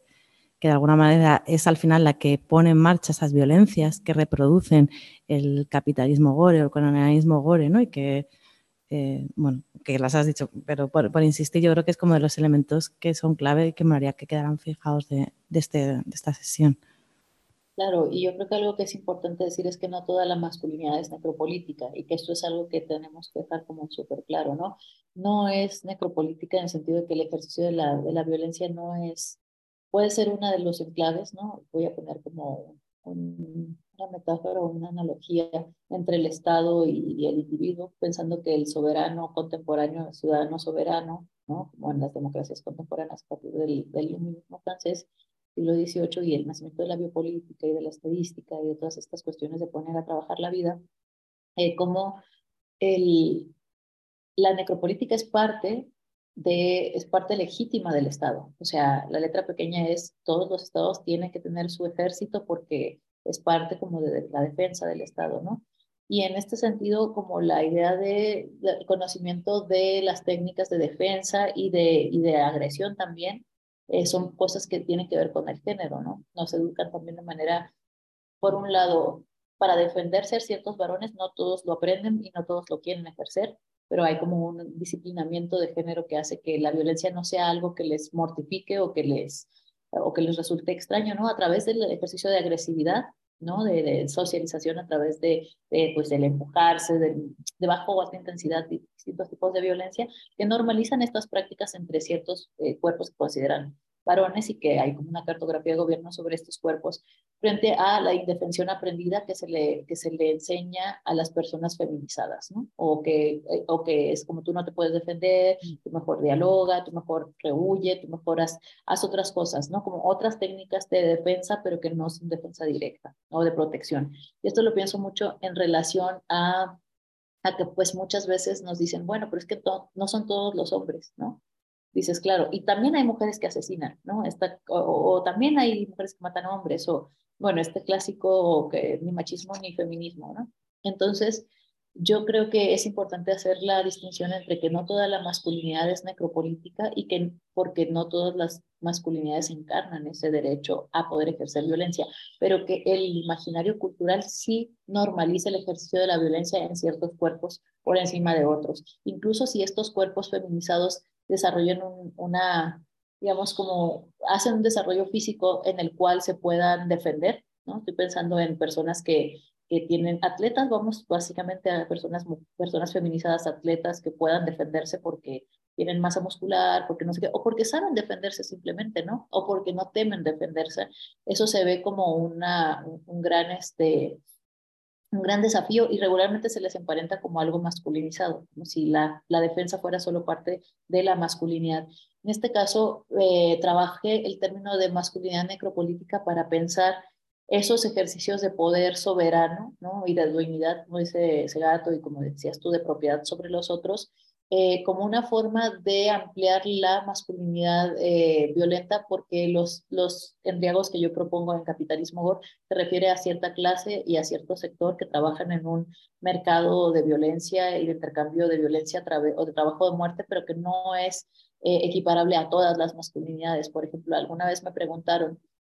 ¿Donald Trump es un embriago o Bolsonaro es un embriago? no, no son embriagos. ¿Por qué? Porque la diferencia entre el embriago y Donald Trump es que Donald Trump tiene el, ejercicio del poder. Él puede tercerizar su violencia y hacer que otras personas, los embriagos, la ejerciten por él. Entonces empecé a pensar que la masculinidad necropolítica es aquella que tiene capacidad de, de defensa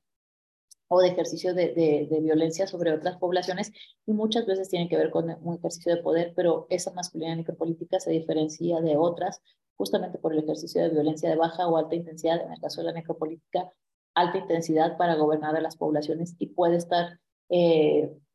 atravesando muchas relaciones de clase, de género y de poder que tienen que ver con el Estado mismo, ¿no? El, el, en el caso de Trump o Bolsonaro no son embriagos, pero sí son masculinidades necropolíticas que apelan al carisma machista para poder desarrollar, implantar y volver a,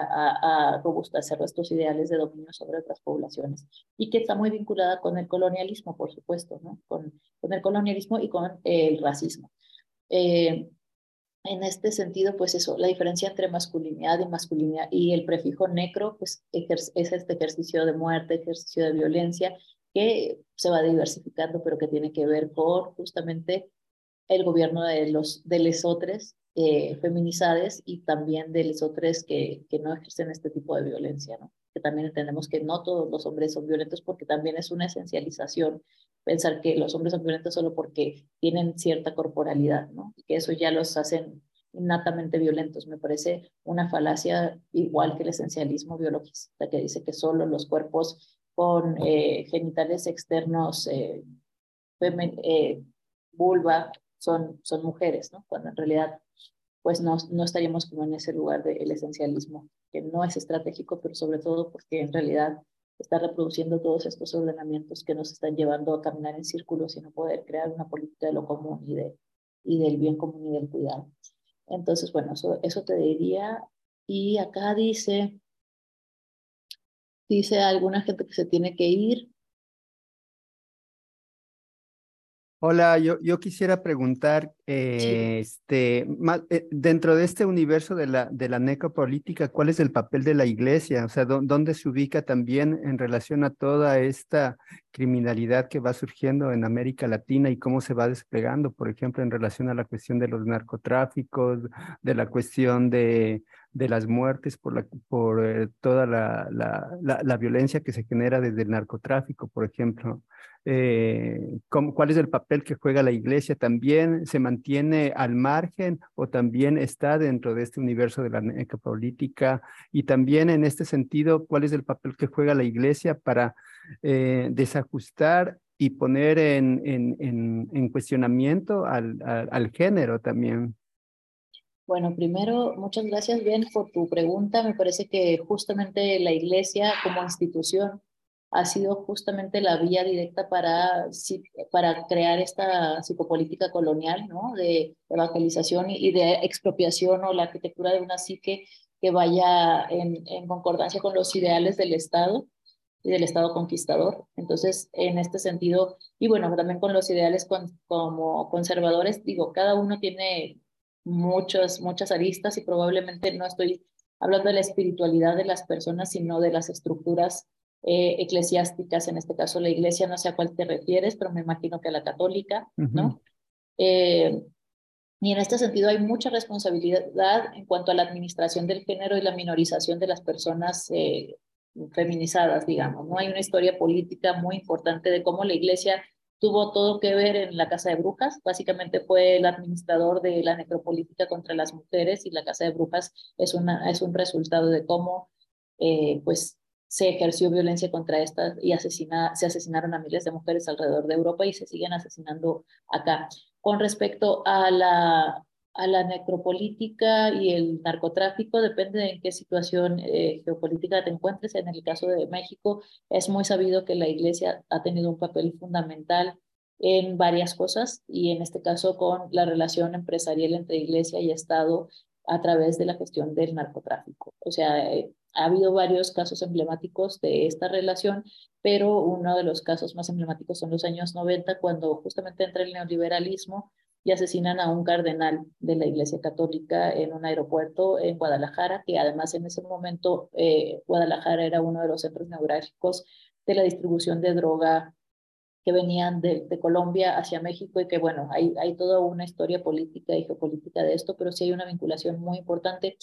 La cuestión también es cómo la iglesia se ha empezado a separar de ciertos cárteles en favor de otros y donde la iglesia defiende más eh, su perspectiva conservadora y de derecha y apoya, por ejemplo, a ciertos cárteles, pero no a otros, donde hay como desobediencia eh, espiritual, ¿no? Porque también ha habido un auge, y esto lo trato muy poco en capitalismo gore, pero creo que es un, tema muy importante para pensar el capitalismo gore eh, desde otra perspectiva que no tiene que ver solamente con la economía en metálico, digamos, sino con otras economías simbólicas que tienen que ver con restitución simbólica y resolución de la angustia a través de la fe, ¿no? O sea, se encomiendan a Dios y, y vamos a, a trabajar. Eso es lo que dicen. Por supuesto, trabajar es matar a otra gente y, y, traficar y otras cosas. Pero también es un poco como la perspectiva misionera, ¿no? Vamos a evangelizar, pero entre eso, pues evangelizamos con la Biblia y con la espada. En este caso, los cárteles tienen una, una perspectiva muy conservadora hasta los años quizá 2000 y algo. Y después también se neoliberaliza la espiritualidad de los cárteles y vuelve a crearse como una catacresis y una síntesis compleja entre ritualidades precoloniales y ritualidades eh, eh, disidentes como por ejemplo evangelismos y otras cuestiones donde no se tiene problema con el uso del dinero, ¿no? Eh, hay una creciente derechización de Latinoamérica a través del evangelismo de grupos evangélicos que eh, son súper conservadores en torno al género y a la sexualidad, pero muy liberales o neoliberales en cuanto a la, obtención de, dinero. Entonces, como que es una responsabilidad política de la Iglesia como institución, ha apoyado muchas de las masacres y de la necropolítica, no solamente con los cárteles, sino en general, en los golpes de Estado, ha estado en una serie de cuestiones que tienen que ver con dinamizar ciertas economías y dinamizar ciertas economías simbólicas para poder convencer a ciertas poblaciones. Pienso eh, en algo que a lo mejor parece mm, distante de lo que estamos discutiendo, pero no. Eh, el caso de Costa Rica hace unos años, donde por muy poco casi gana la ultraderecha a través de, la, de las iglesias evangélicas que están instaladas en Costa Rica y en todo Centroamérica después de las guerras. Eh, revolucionarias y de toda la desestabilización política que, que, que, hubo en Centroamérica, hubo una serie como de, por favor, ven.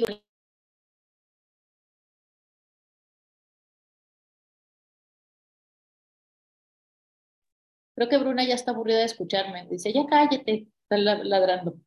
Eh, bueno, pues la, la, cuestión es que tiene que ver con una serie de ideales conservadores y neoconservadores que pueden posibilitar el ascenso del neoliberalismo, pero no el ascenso del progresismo a nivel de derechos y de, y de libertades para las poblaciones a las que se gobiernan, ¿no? Entonces, aquí hay varios lugares eh, donde se trabaja esto de lo religioso y de las iglesias, no solamente la, la católica que ha, ha decaído mucho en sus arcas porque la gente ya está yendo a otras a otras religiones. Eh, y creo que hay un dossier que salió el año, hace un año o dos que se llama eh, El regreso de la ultraderecha en el mundo. Creo que el editor se llama Daniel Carrasco y podrías buscar por ahí la relación entre eh, esta ascensión de los evangelismos y de otras formas religiosas y su vinculación con diferentes tipos de crimen organizado, pero también con otros tipos, con, con su vinculación con cierta gestión administrativa estatal. Y la, el resurgimiento del, del fascismo en, en, en Europa y también en Latinoamérica. Entonces, más allá de, la vinculación que tenga la iglesia con, el capitalismo gore o con el capitalismo del narcotráfico, es eh, sabido que tiene un raigambre de gestión eh, espiritual muy importante que no va a desperdiciar y que puede estar a favor o en contra del narcotráfico, a favor o en contra de la derecha, dependiendo de cuál sea la posición más estratégica para gobernar a sus poblaciones y pues no perder evidentemente su poder eh, no solamente discursivo, sino económico, que, que resalta y que, resulta también de, de, esta gestión. Bueno, Ben, espero que te haya servido, pero si quieres tú cuéntanos qué piensas de eso, porque yo me imagino que tú trabajas el tema. No te, no te vimos, estás muteado. Era una, eh, una pregunta que eh, me surgió en base a lo que estabas contando, porque veía que no estaba un poco, digamos, en, el discurso que hilaste, la cuestión de la iglesia. O sea, sí hablaste en determinados momentos, pero quería un poco saber, tenía esta inquietud, cuál es el papel que juega. Eh, ahorita me surge otra pregunta en torno, por ejemplo, también a, cómo la necropolítica se puede normalizar, por ejemplo, desde el Estado, en el caso, por ejemplo, pensando en la presidencia, pensando en El Salvador, en Bukele, cómo se normaliza también esta necropolítica desde el otro lado, o sea, desde el Estado, ¿no? Eh, y justificar también eh, todo el tratamiento que tiene para la cuestión de los presos. Sí, bueno, es que ahí hay una reproducción del orden, ahí se ve la, se le ven las posturas al orden democrático también, ¿no? Porque ahora mismo podríamos hablar de capitalismo gore, pero también podemos hablar de, de autoritarismo gore. Y en este sentido no, no es tan importante el, digamos, el, el parámetro de la derecha o de la izquierda en el sentido discursivo, sino de ser autoritarios en contra de ciertas poblaciones y recriminalizar.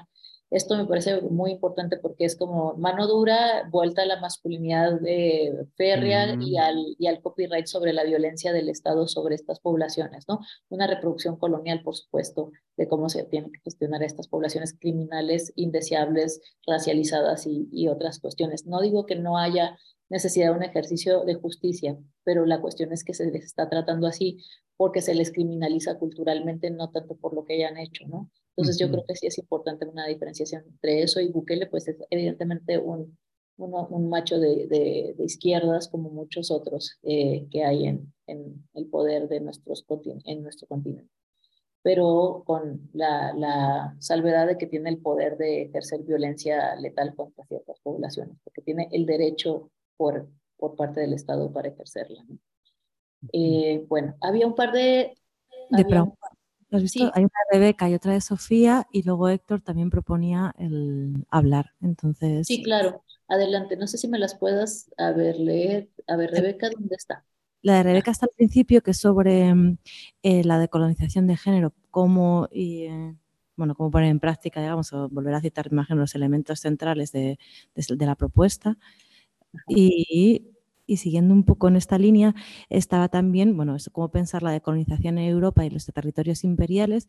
y también los territorios entre el primer y el tercer mundo, los, eh, y cómo pensar el transfeminismo entre los espacios fronterizos como es Tijuana y centrales como es Europa.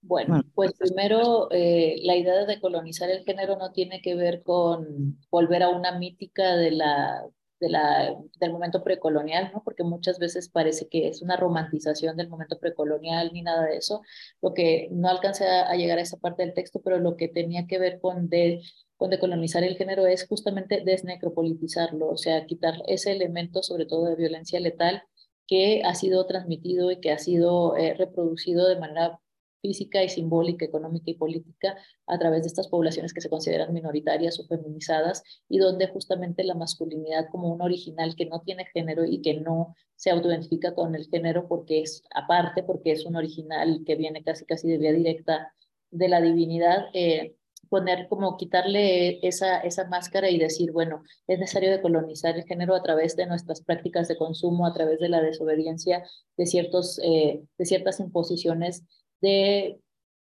de ciertos discursos muy conservadores que se, que se, que,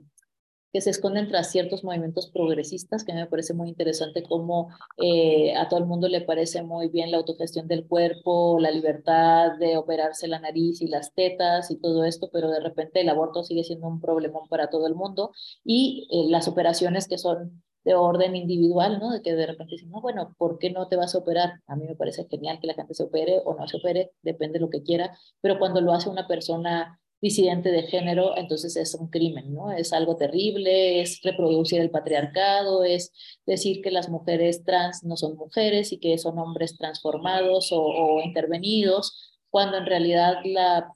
a nivel estético político las personas operadas cada vez se parecen más entre sí, ¿no? No, ni trans, ni cis, ni nada. Simplemente me parece a mí que ya estamos llegando a, una, a una como ruptura de, de, de, los límites del género que me parece muy interesante. No estoy criticando eso, sino que me parece que de repente la báscula del discurso progresista va muy encaminado a la reproducción de cierta nación heterosexual y cisexual para que las cosas sigan siendo iguales pero parezcan diferentes. Y esto me parece que es algo que estamos en lo que hemos estado entrampados. Entonces, la decolonización del género no tiene que ver con esta mítica de volver a los pueblos originarios, de que todo tenga que ser eh, estar en la milpa y, el autoconsumo y, la producción que me parecen muy importantes, pero que también dejemos de romantizarlo porque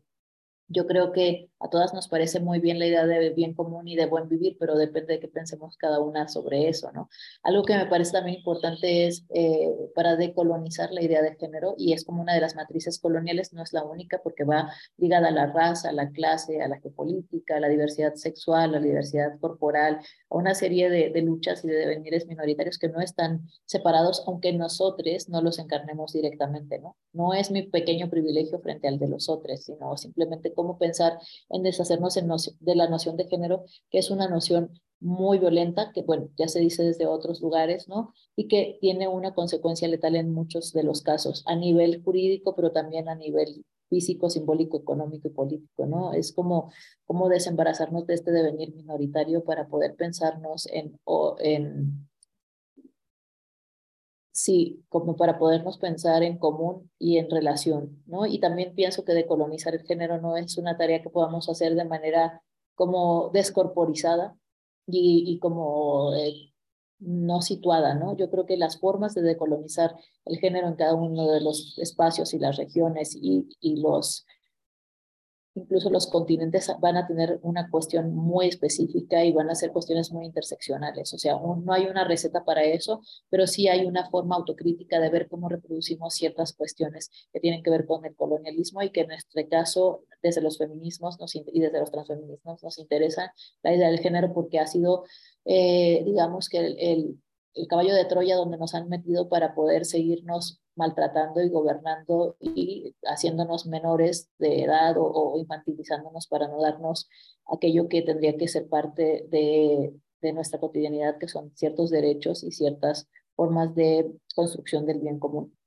En este caso, eh, decolonizar el género también tiene que ver con, sí, con responsabilizarnos de nuestro consumo, con no tener actitudes misóginas, homófobas, transfobas, y que es un ejercicio cotidiano, ¿no? De cómo estamos educando también a otros y cómo estamos aceptando nuestros propios límites. No es una utopía, es una práctica social como eh, que está cuestionando, eh, que se está cuestionando todo el tiempo. Tampoco es como una misión, ¿no? No, no, no me interesa vincularlo con este tipo de, religios, de, discursos religiosos prescriptivos o, o original, eh, discursos originales donde tenemos que eh, seguirlo a pie juntillas, porque si no es simplemente no lo estamos haciendo bien y entonces eh, estamos fallando, sino que más bien creo que tiene que ver con compartir saberes eh, con cuerpos racializados, con personas que han devenido minoritarias por otras cuestiones y cómo esto se vincula de manera interseccional con desnecropolitizar nuestros contextos. Porque en realidad lo que me parece más importante de, de colonizar el género es justamente descubrir cómo ese género colonial, moderno colonial, otorga la legitimidad de ejercer violencia sobre otros y de ejercer violencia letal y alimentar y seguir alimentando las, a, las actas del patriarcado y del neoliberalismo contemporáneos sin que haya ningún tipo de respuesta eh, efectiva ante esta cuestión. Y la otra es, dice, ok, gracias Rebeca. Eh, bueno, acá había otra pregunta que no logro encontrar. Arriba de la de Héctor está la de Sofía, que es la que hablaba de, de cómo pensar el transfeminismo entre los espacios fronterizos. Ajá, bueno, mira, es muy importante la, la, pregunta sobre el transfeminismo porque el transfeminismo no es uno, sino muchos, diversos y geopolíticamente ubicados. El transfeminismo del que yo hablo regularmente y desde donde yo milito tiene que ver con el transfeminismo en la frontera, como tú lo dices, y donde el sujeto político de los feminismos o de los transfeminismos no solamente son las personas trans o las poblaciones trans que están transitando de género o la disidencia sexual y o otras cuestiones, sino también tiene que ver con la movilidad humana y tiene que ver con la migración y el estatus migratorio de las personas. Para mí el transfeminismo incluye a estas poblaciones porque de alguna manera todas aquellas personas que se encuentran en estado de migración, sea legal o no legal, están deveniendo minoritarias y están siendo como atravesadas por una serie de, injusticias y de violencias que no están visibilizadas y para mí el transfeminismo tiene que ver con justamente regresar a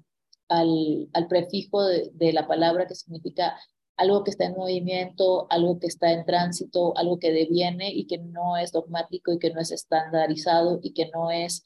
eh, que no entroniza un sujeto único de los feminismos por encima de otros, ¿no? sino más bien que es un movimiento de justicia social que incluye también a aquellas personas que se autodefinen como varones, pero también a aquellas personas que no, no están interesadas en el género, pero sí están interesadas en la justicia social. Pues para mí el transfeminismo es una forma de una articulación tanto del pensamiento como de la práctica social y de, y de y de la militancia, donde se incluya un proyecto de justicia social para las mayorías y donde, por supuesto, no se deje fuera a las personas feminizadas y a las mujeres cis y trans y a todas estas personas que han iniciado la lucha y que han discursivizado por mucho tiempo, pero que no se circunscribe a la propiedad privada de un movimiento para ciertos contexto para cierto sector, ¿no? Entonces, en ese sentido, el transfeminismo en la frontera, para mí, desde mi punto de vista, que la frontera se acrecienta cada vez más, incluye a las poblaciones migrantes porque las poblaciones migrantes son el gran, eh, como el gran mercado global en ascenso, ¿no? La forma en que estas personas generan plusvalía, a pesar de que a lo mejor parece que están completamente precarizadas para el sistema, es generan un montón de mercados que no estamos viendo, desde la ilegalidad hasta la legalidad, una forma de administración o de necroadministración del sufrimiento de estas personas y a través de la el reforzamiento racista y, la implementación de ciertas políticas públicas eh, institucionalizadas eh, también para, para seguir como reproduciendo la matriz colonial, racista, sexista y, y heteropatriarcal. Entonces, para mí, ese es el transfeminismo en el que yo milito y no es solamente sujeto, los sujetos del transfeminismo como personas trans. Las personas trans están completamente eh, implicadas en el movimiento transfeminista, pero también no son solamente ese sujeto, el sujeto de los transfeminismos. ¿no? no hay como una,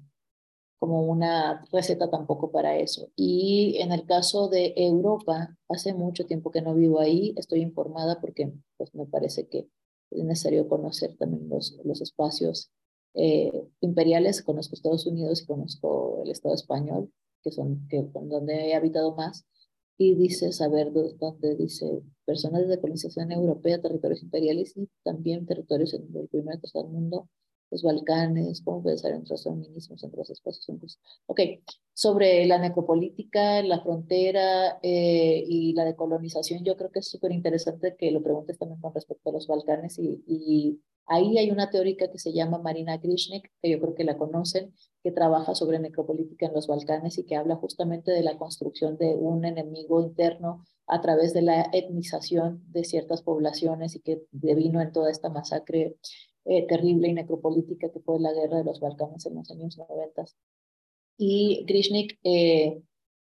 tiene, un, tiene mucho trabajo sobre eso, así que yo creo que sí, no quisiera hablar por un territorio que desconozco, que sé que compartimos muchas de las atrocidades que se han hecho eh, a nivel del laboratorio necropolítico, tanto en los Balcanes como en las fronteras de, de, México y otros lugares, pero te remitiría al trabajo que hace Grishnik para que te dé una respuesta más certera sobre los Balcanes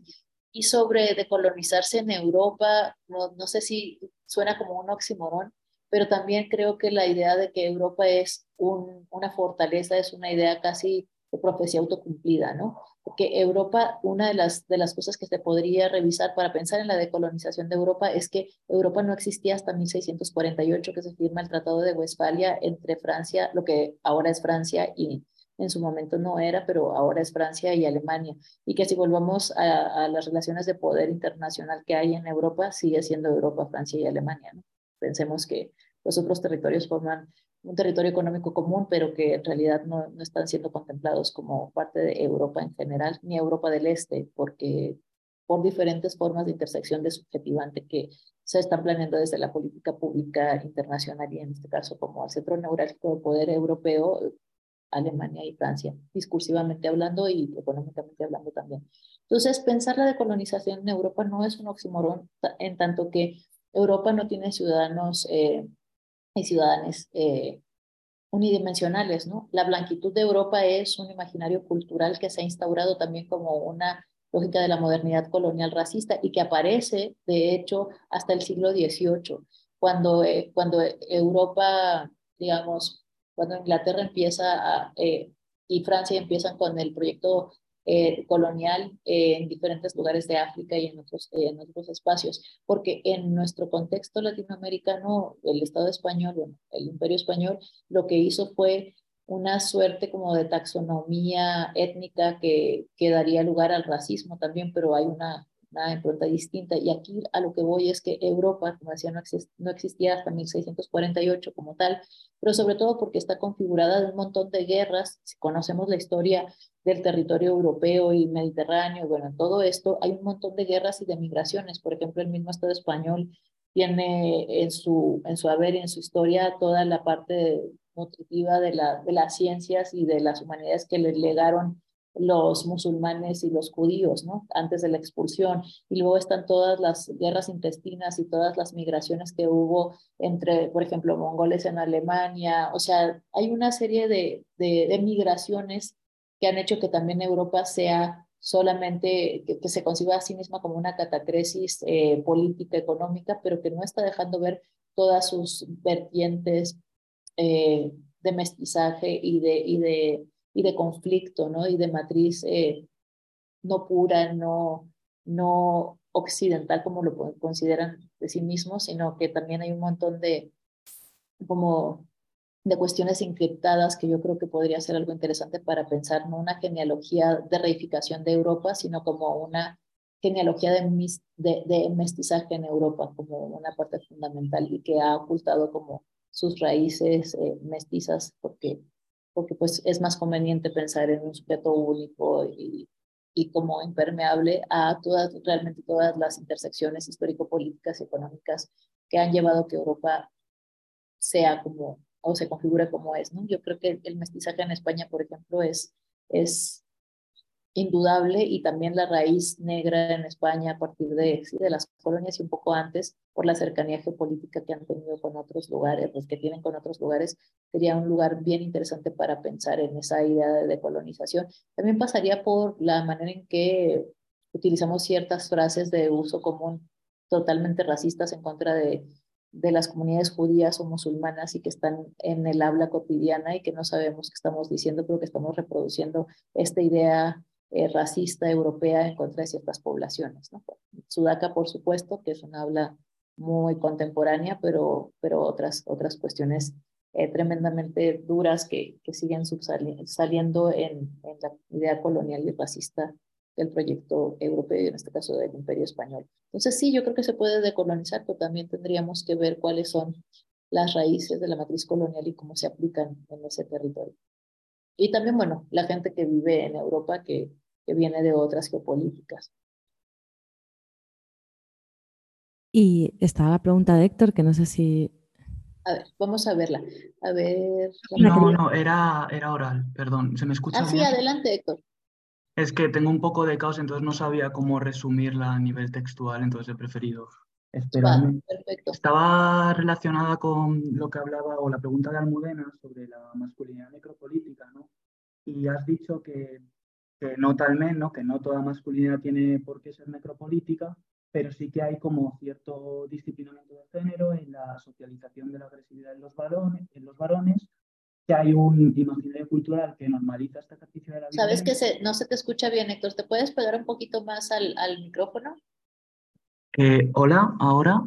Ahora sí. Vale. O sea, estaba diciendo que básicamente has dicho que no toda la masculinidad es necropolítica o no todas las masculinidades, pero sí que hay una especie de disciplinamiento de género en una socialización de la agresividad en los varones y que hay un imaginario cultural compartido que normaliza este ejercicio de la violencia ¿no? en, en los cuerpos varones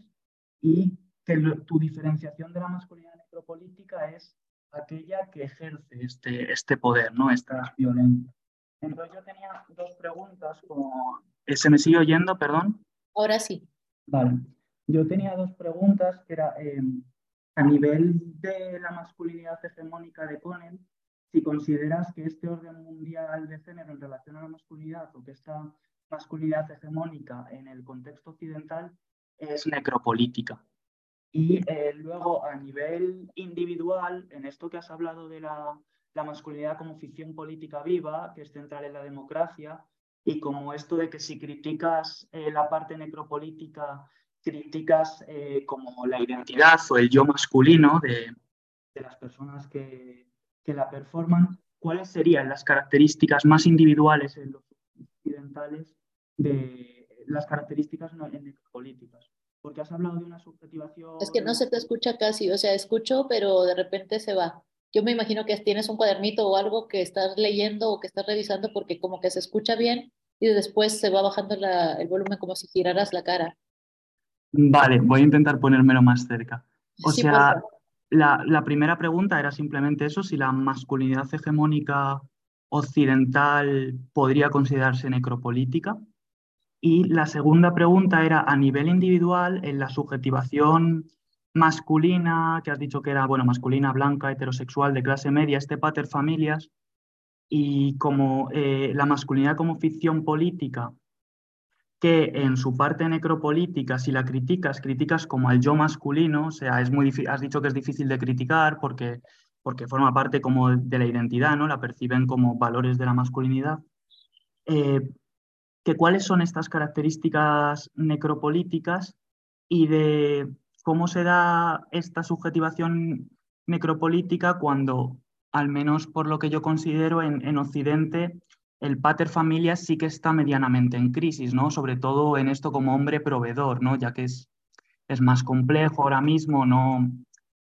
sobre todo las personas jóvenes no se adecúan a, esta subjetividad. Y ya está, muchas gracias y disculpa todas las molestias con el audio. No, no, ninguna molestia, qué interesante lo que me preguntas. Bueno, sí, la, el ideal hegemónico sí comparte una relación eh, muy directa con una axiología masculina, machista, en el sentido de que estábamos pensando, pensando en la exposición sobre la colonialidad del género, que fue algo que intenté como desagregar acá. No, no lo terminé de hacer porque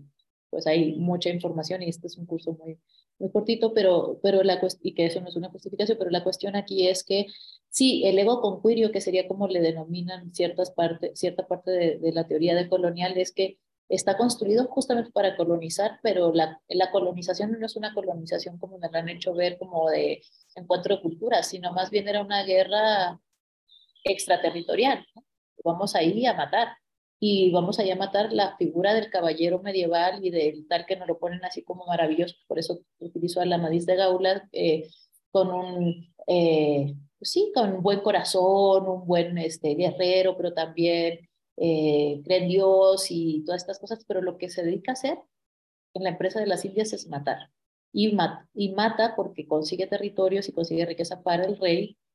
que es quien pues gobierna su cuerpo, de alguna manera su población, estos cuerpos le pertenecen al, al, rey, en este caso, y los otros cuerpos les pertenecen también al rey, pero también a través de esta mediación, digamos, gerencial, podríamos pensarlo de manera contemporánea, sobre esta axiología que es virilidad desafiante, bravura, valentía, todas estas cosas de la masculinidad que hacen que eh, desafío a la muerte, no temor a la muerte ni al daño a otros y desempatizar, ¿no? Esta cosa de la alienación, de la empatía con respecto a otros también pasa mucho en el ejército, ¿no? O sea, para que tú puedas ir a matar a otras personas, no es que me agarren a mí y me llevan, te tienen que hacer toda una educación, un entrenamiento para poder hacer ese trabajo de desafección, porque no es fácil, o sea, matar a alguien probablemente parece muy fácil en las películas de guerra y en las películas de todo, pero más allá de que puedas lograrlo, tienes que poder tener la disposición de hacerlo. Por eso, por eso decía que se educa en la indefensión aprendida de las mujeres porque empatizamos con el dolor de los demás, las mujeres entendidas como objetos feminizados, aquellos que logran empatizar y por eso es difícil hacer daño. No significa que no lo hagamos y no significa que todas seamos eh, todas buenas y cuidadosas, claro que no. Eso no es lo que digo, pero sí es que lo que digo es que el ego conquirio está muy, muy adaptado a estos ideales machistas de guerreros, donde justamente la finalidad es la conquista, pero la conquista de la letra chiquita es conquistas a través del, asesinato de otras poblaciones, ¿no? No, y bueno, casi casi las poblaciones guerreras, cuando habla Nietzsche de, las bestias rubias, regresaban con la cabeza del enemigo, ¿no? Para demostrar que habían sido capaces de, de matar. ¿no? Entonces sí, hay una cuestión necropolítica de ejercicio de violencia de alta intensidad para conseguir una legitimación social y que en nuestro caso, como tú dices, los valores adjudicados a este tipo de masculinidad hegemónica y desafiante, que puede ser de baja o alta intensidad, pues el patriarcado militar, evidentemente a través de las guerras extraterritoriales o internas, podría ser también, pero también a través de una cuestión de autoridad, tanto epistémica, política, económica, para gobernar a las otras poblaciones y que cuando eso no funciona, eh, la normalización de la violencia en contra de esas poblaciones, ¿no? Ah, hasta hace muy poco tiempo se decía, mi marido me pega lo normal, o mi papá nos pega, o estas cosas que tienen que ver con un ejercicio de violencia que también tiene mucho que ver, y en este sentido nos iríamos a otra a otro registro eh, con una restitución simbólica de la agresividad a través de esta restitución a través de la violencia y de la agresividad, de toda la frustración que tiene el, el pater familias cuando pierde estos privilegios, ¿no? Había un texto, hay muchos textos que hablan sobre esto, como las personas que pierden privilegios, personas masculinas sobre todo, que pierden privilegios económicos o del espacio público, regresan, eh, regularmente tienen depresión y se enganchan muchísimo más a, drogas, alcohol y otras cosas que ya probablemente consumieran o no, y regresan de manera muy agresiva a casa y, y, y, golpean a las esposas y golpean a los hijos, y donde justamente esta destrucción de los valores o, de, o del cebo, digamos, de, de vas a ganar y vas a proveer y vas a poder mandar, no se ve, esta, este ejercicio de poder no se ve destituido porque estas personas pierdan el, el privilegio de proveer o pierdan la obligación de proveer. De hecho, se radicaliza en muchos casos, ¿no? Eh, hay libros sobre esto y bueno, recuerdo uno de los capítulos de Virginia Pont en Theory King Kong, donde ella habla de eso, ¿no? De que no solamente se sienten, porque se sienten emasculados, entonces ahora tienen que ir a golpear y a ejercer toda esta violencia con aquellas poblaciones eh, del caso de, su familia u otras poblaciones externas, ¿no? Entonces el ejercicio de la reacción patriarcal, como le dirían eh, algunas de, las teóricas que están trabajando con este backlash, tiene que ver con ese ejercicio impune de no tener responsabilidad sobre la, la ira y sobre el ejercicio de violencia a otras poblaciones. No digo que sea la mayoría de las personas, pero sí hay, un, hay una digamos que hay una permisividad social para ver que cierto tipo de cuerpos pueden ejercer violencia de baja o alta intensidad sin ser juzgados por eso. Esto me parece muy importante para pensar eh, nuestra relación con la masculinidad. Se deshaga el marco de privilegio no significa que se deshagan las prácticas que habían sido instituidas por este marco de privilegio. Esto es muy complejo, ¿no? Y lo pienso también con relación a ciertas políticas públicas progresistas. Pienso en el Estado español en 2006, cuando se legitimó, o bueno, se se,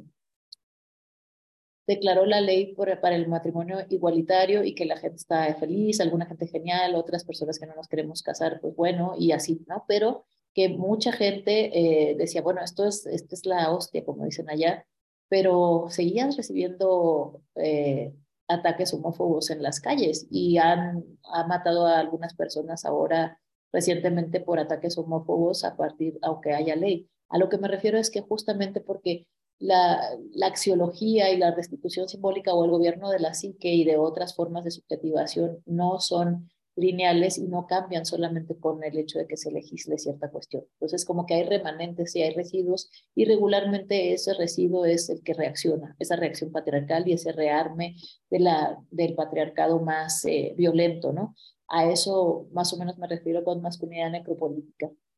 que el hecho de que podamos ejercerlo eh, ya es un, es un beneficio de género o una ventaja de género, pero no significa que toda la gente que lo tenga lo ejerce, ¿no? De hecho, si todo el mundo que lo ejerce lo tiene, lo ejerce, este mundo sería invivible, más de lo que ya lo es, ¿no? Estaríamos en, en, en una guerra encarnizada de aquellos que saben que pueden matar y aquellos que tendremos que aprender a defendernos. Pero bueno, o saber defendernos o explicitarlo. Pero bueno, eso, eso sería lo que yo te puedo como comentar a partir de tu pregunta y te agradezco muchísimo. También me dejas pensando y me quedo pensando en muchas otras cosas. Eh, gracias a todos por la asistencia y a Traficantes de Sueños y a Misiones Comunes por la invitación. Les mando un abrazo y espero que sigamos en comunicación eh, por este u otros medios.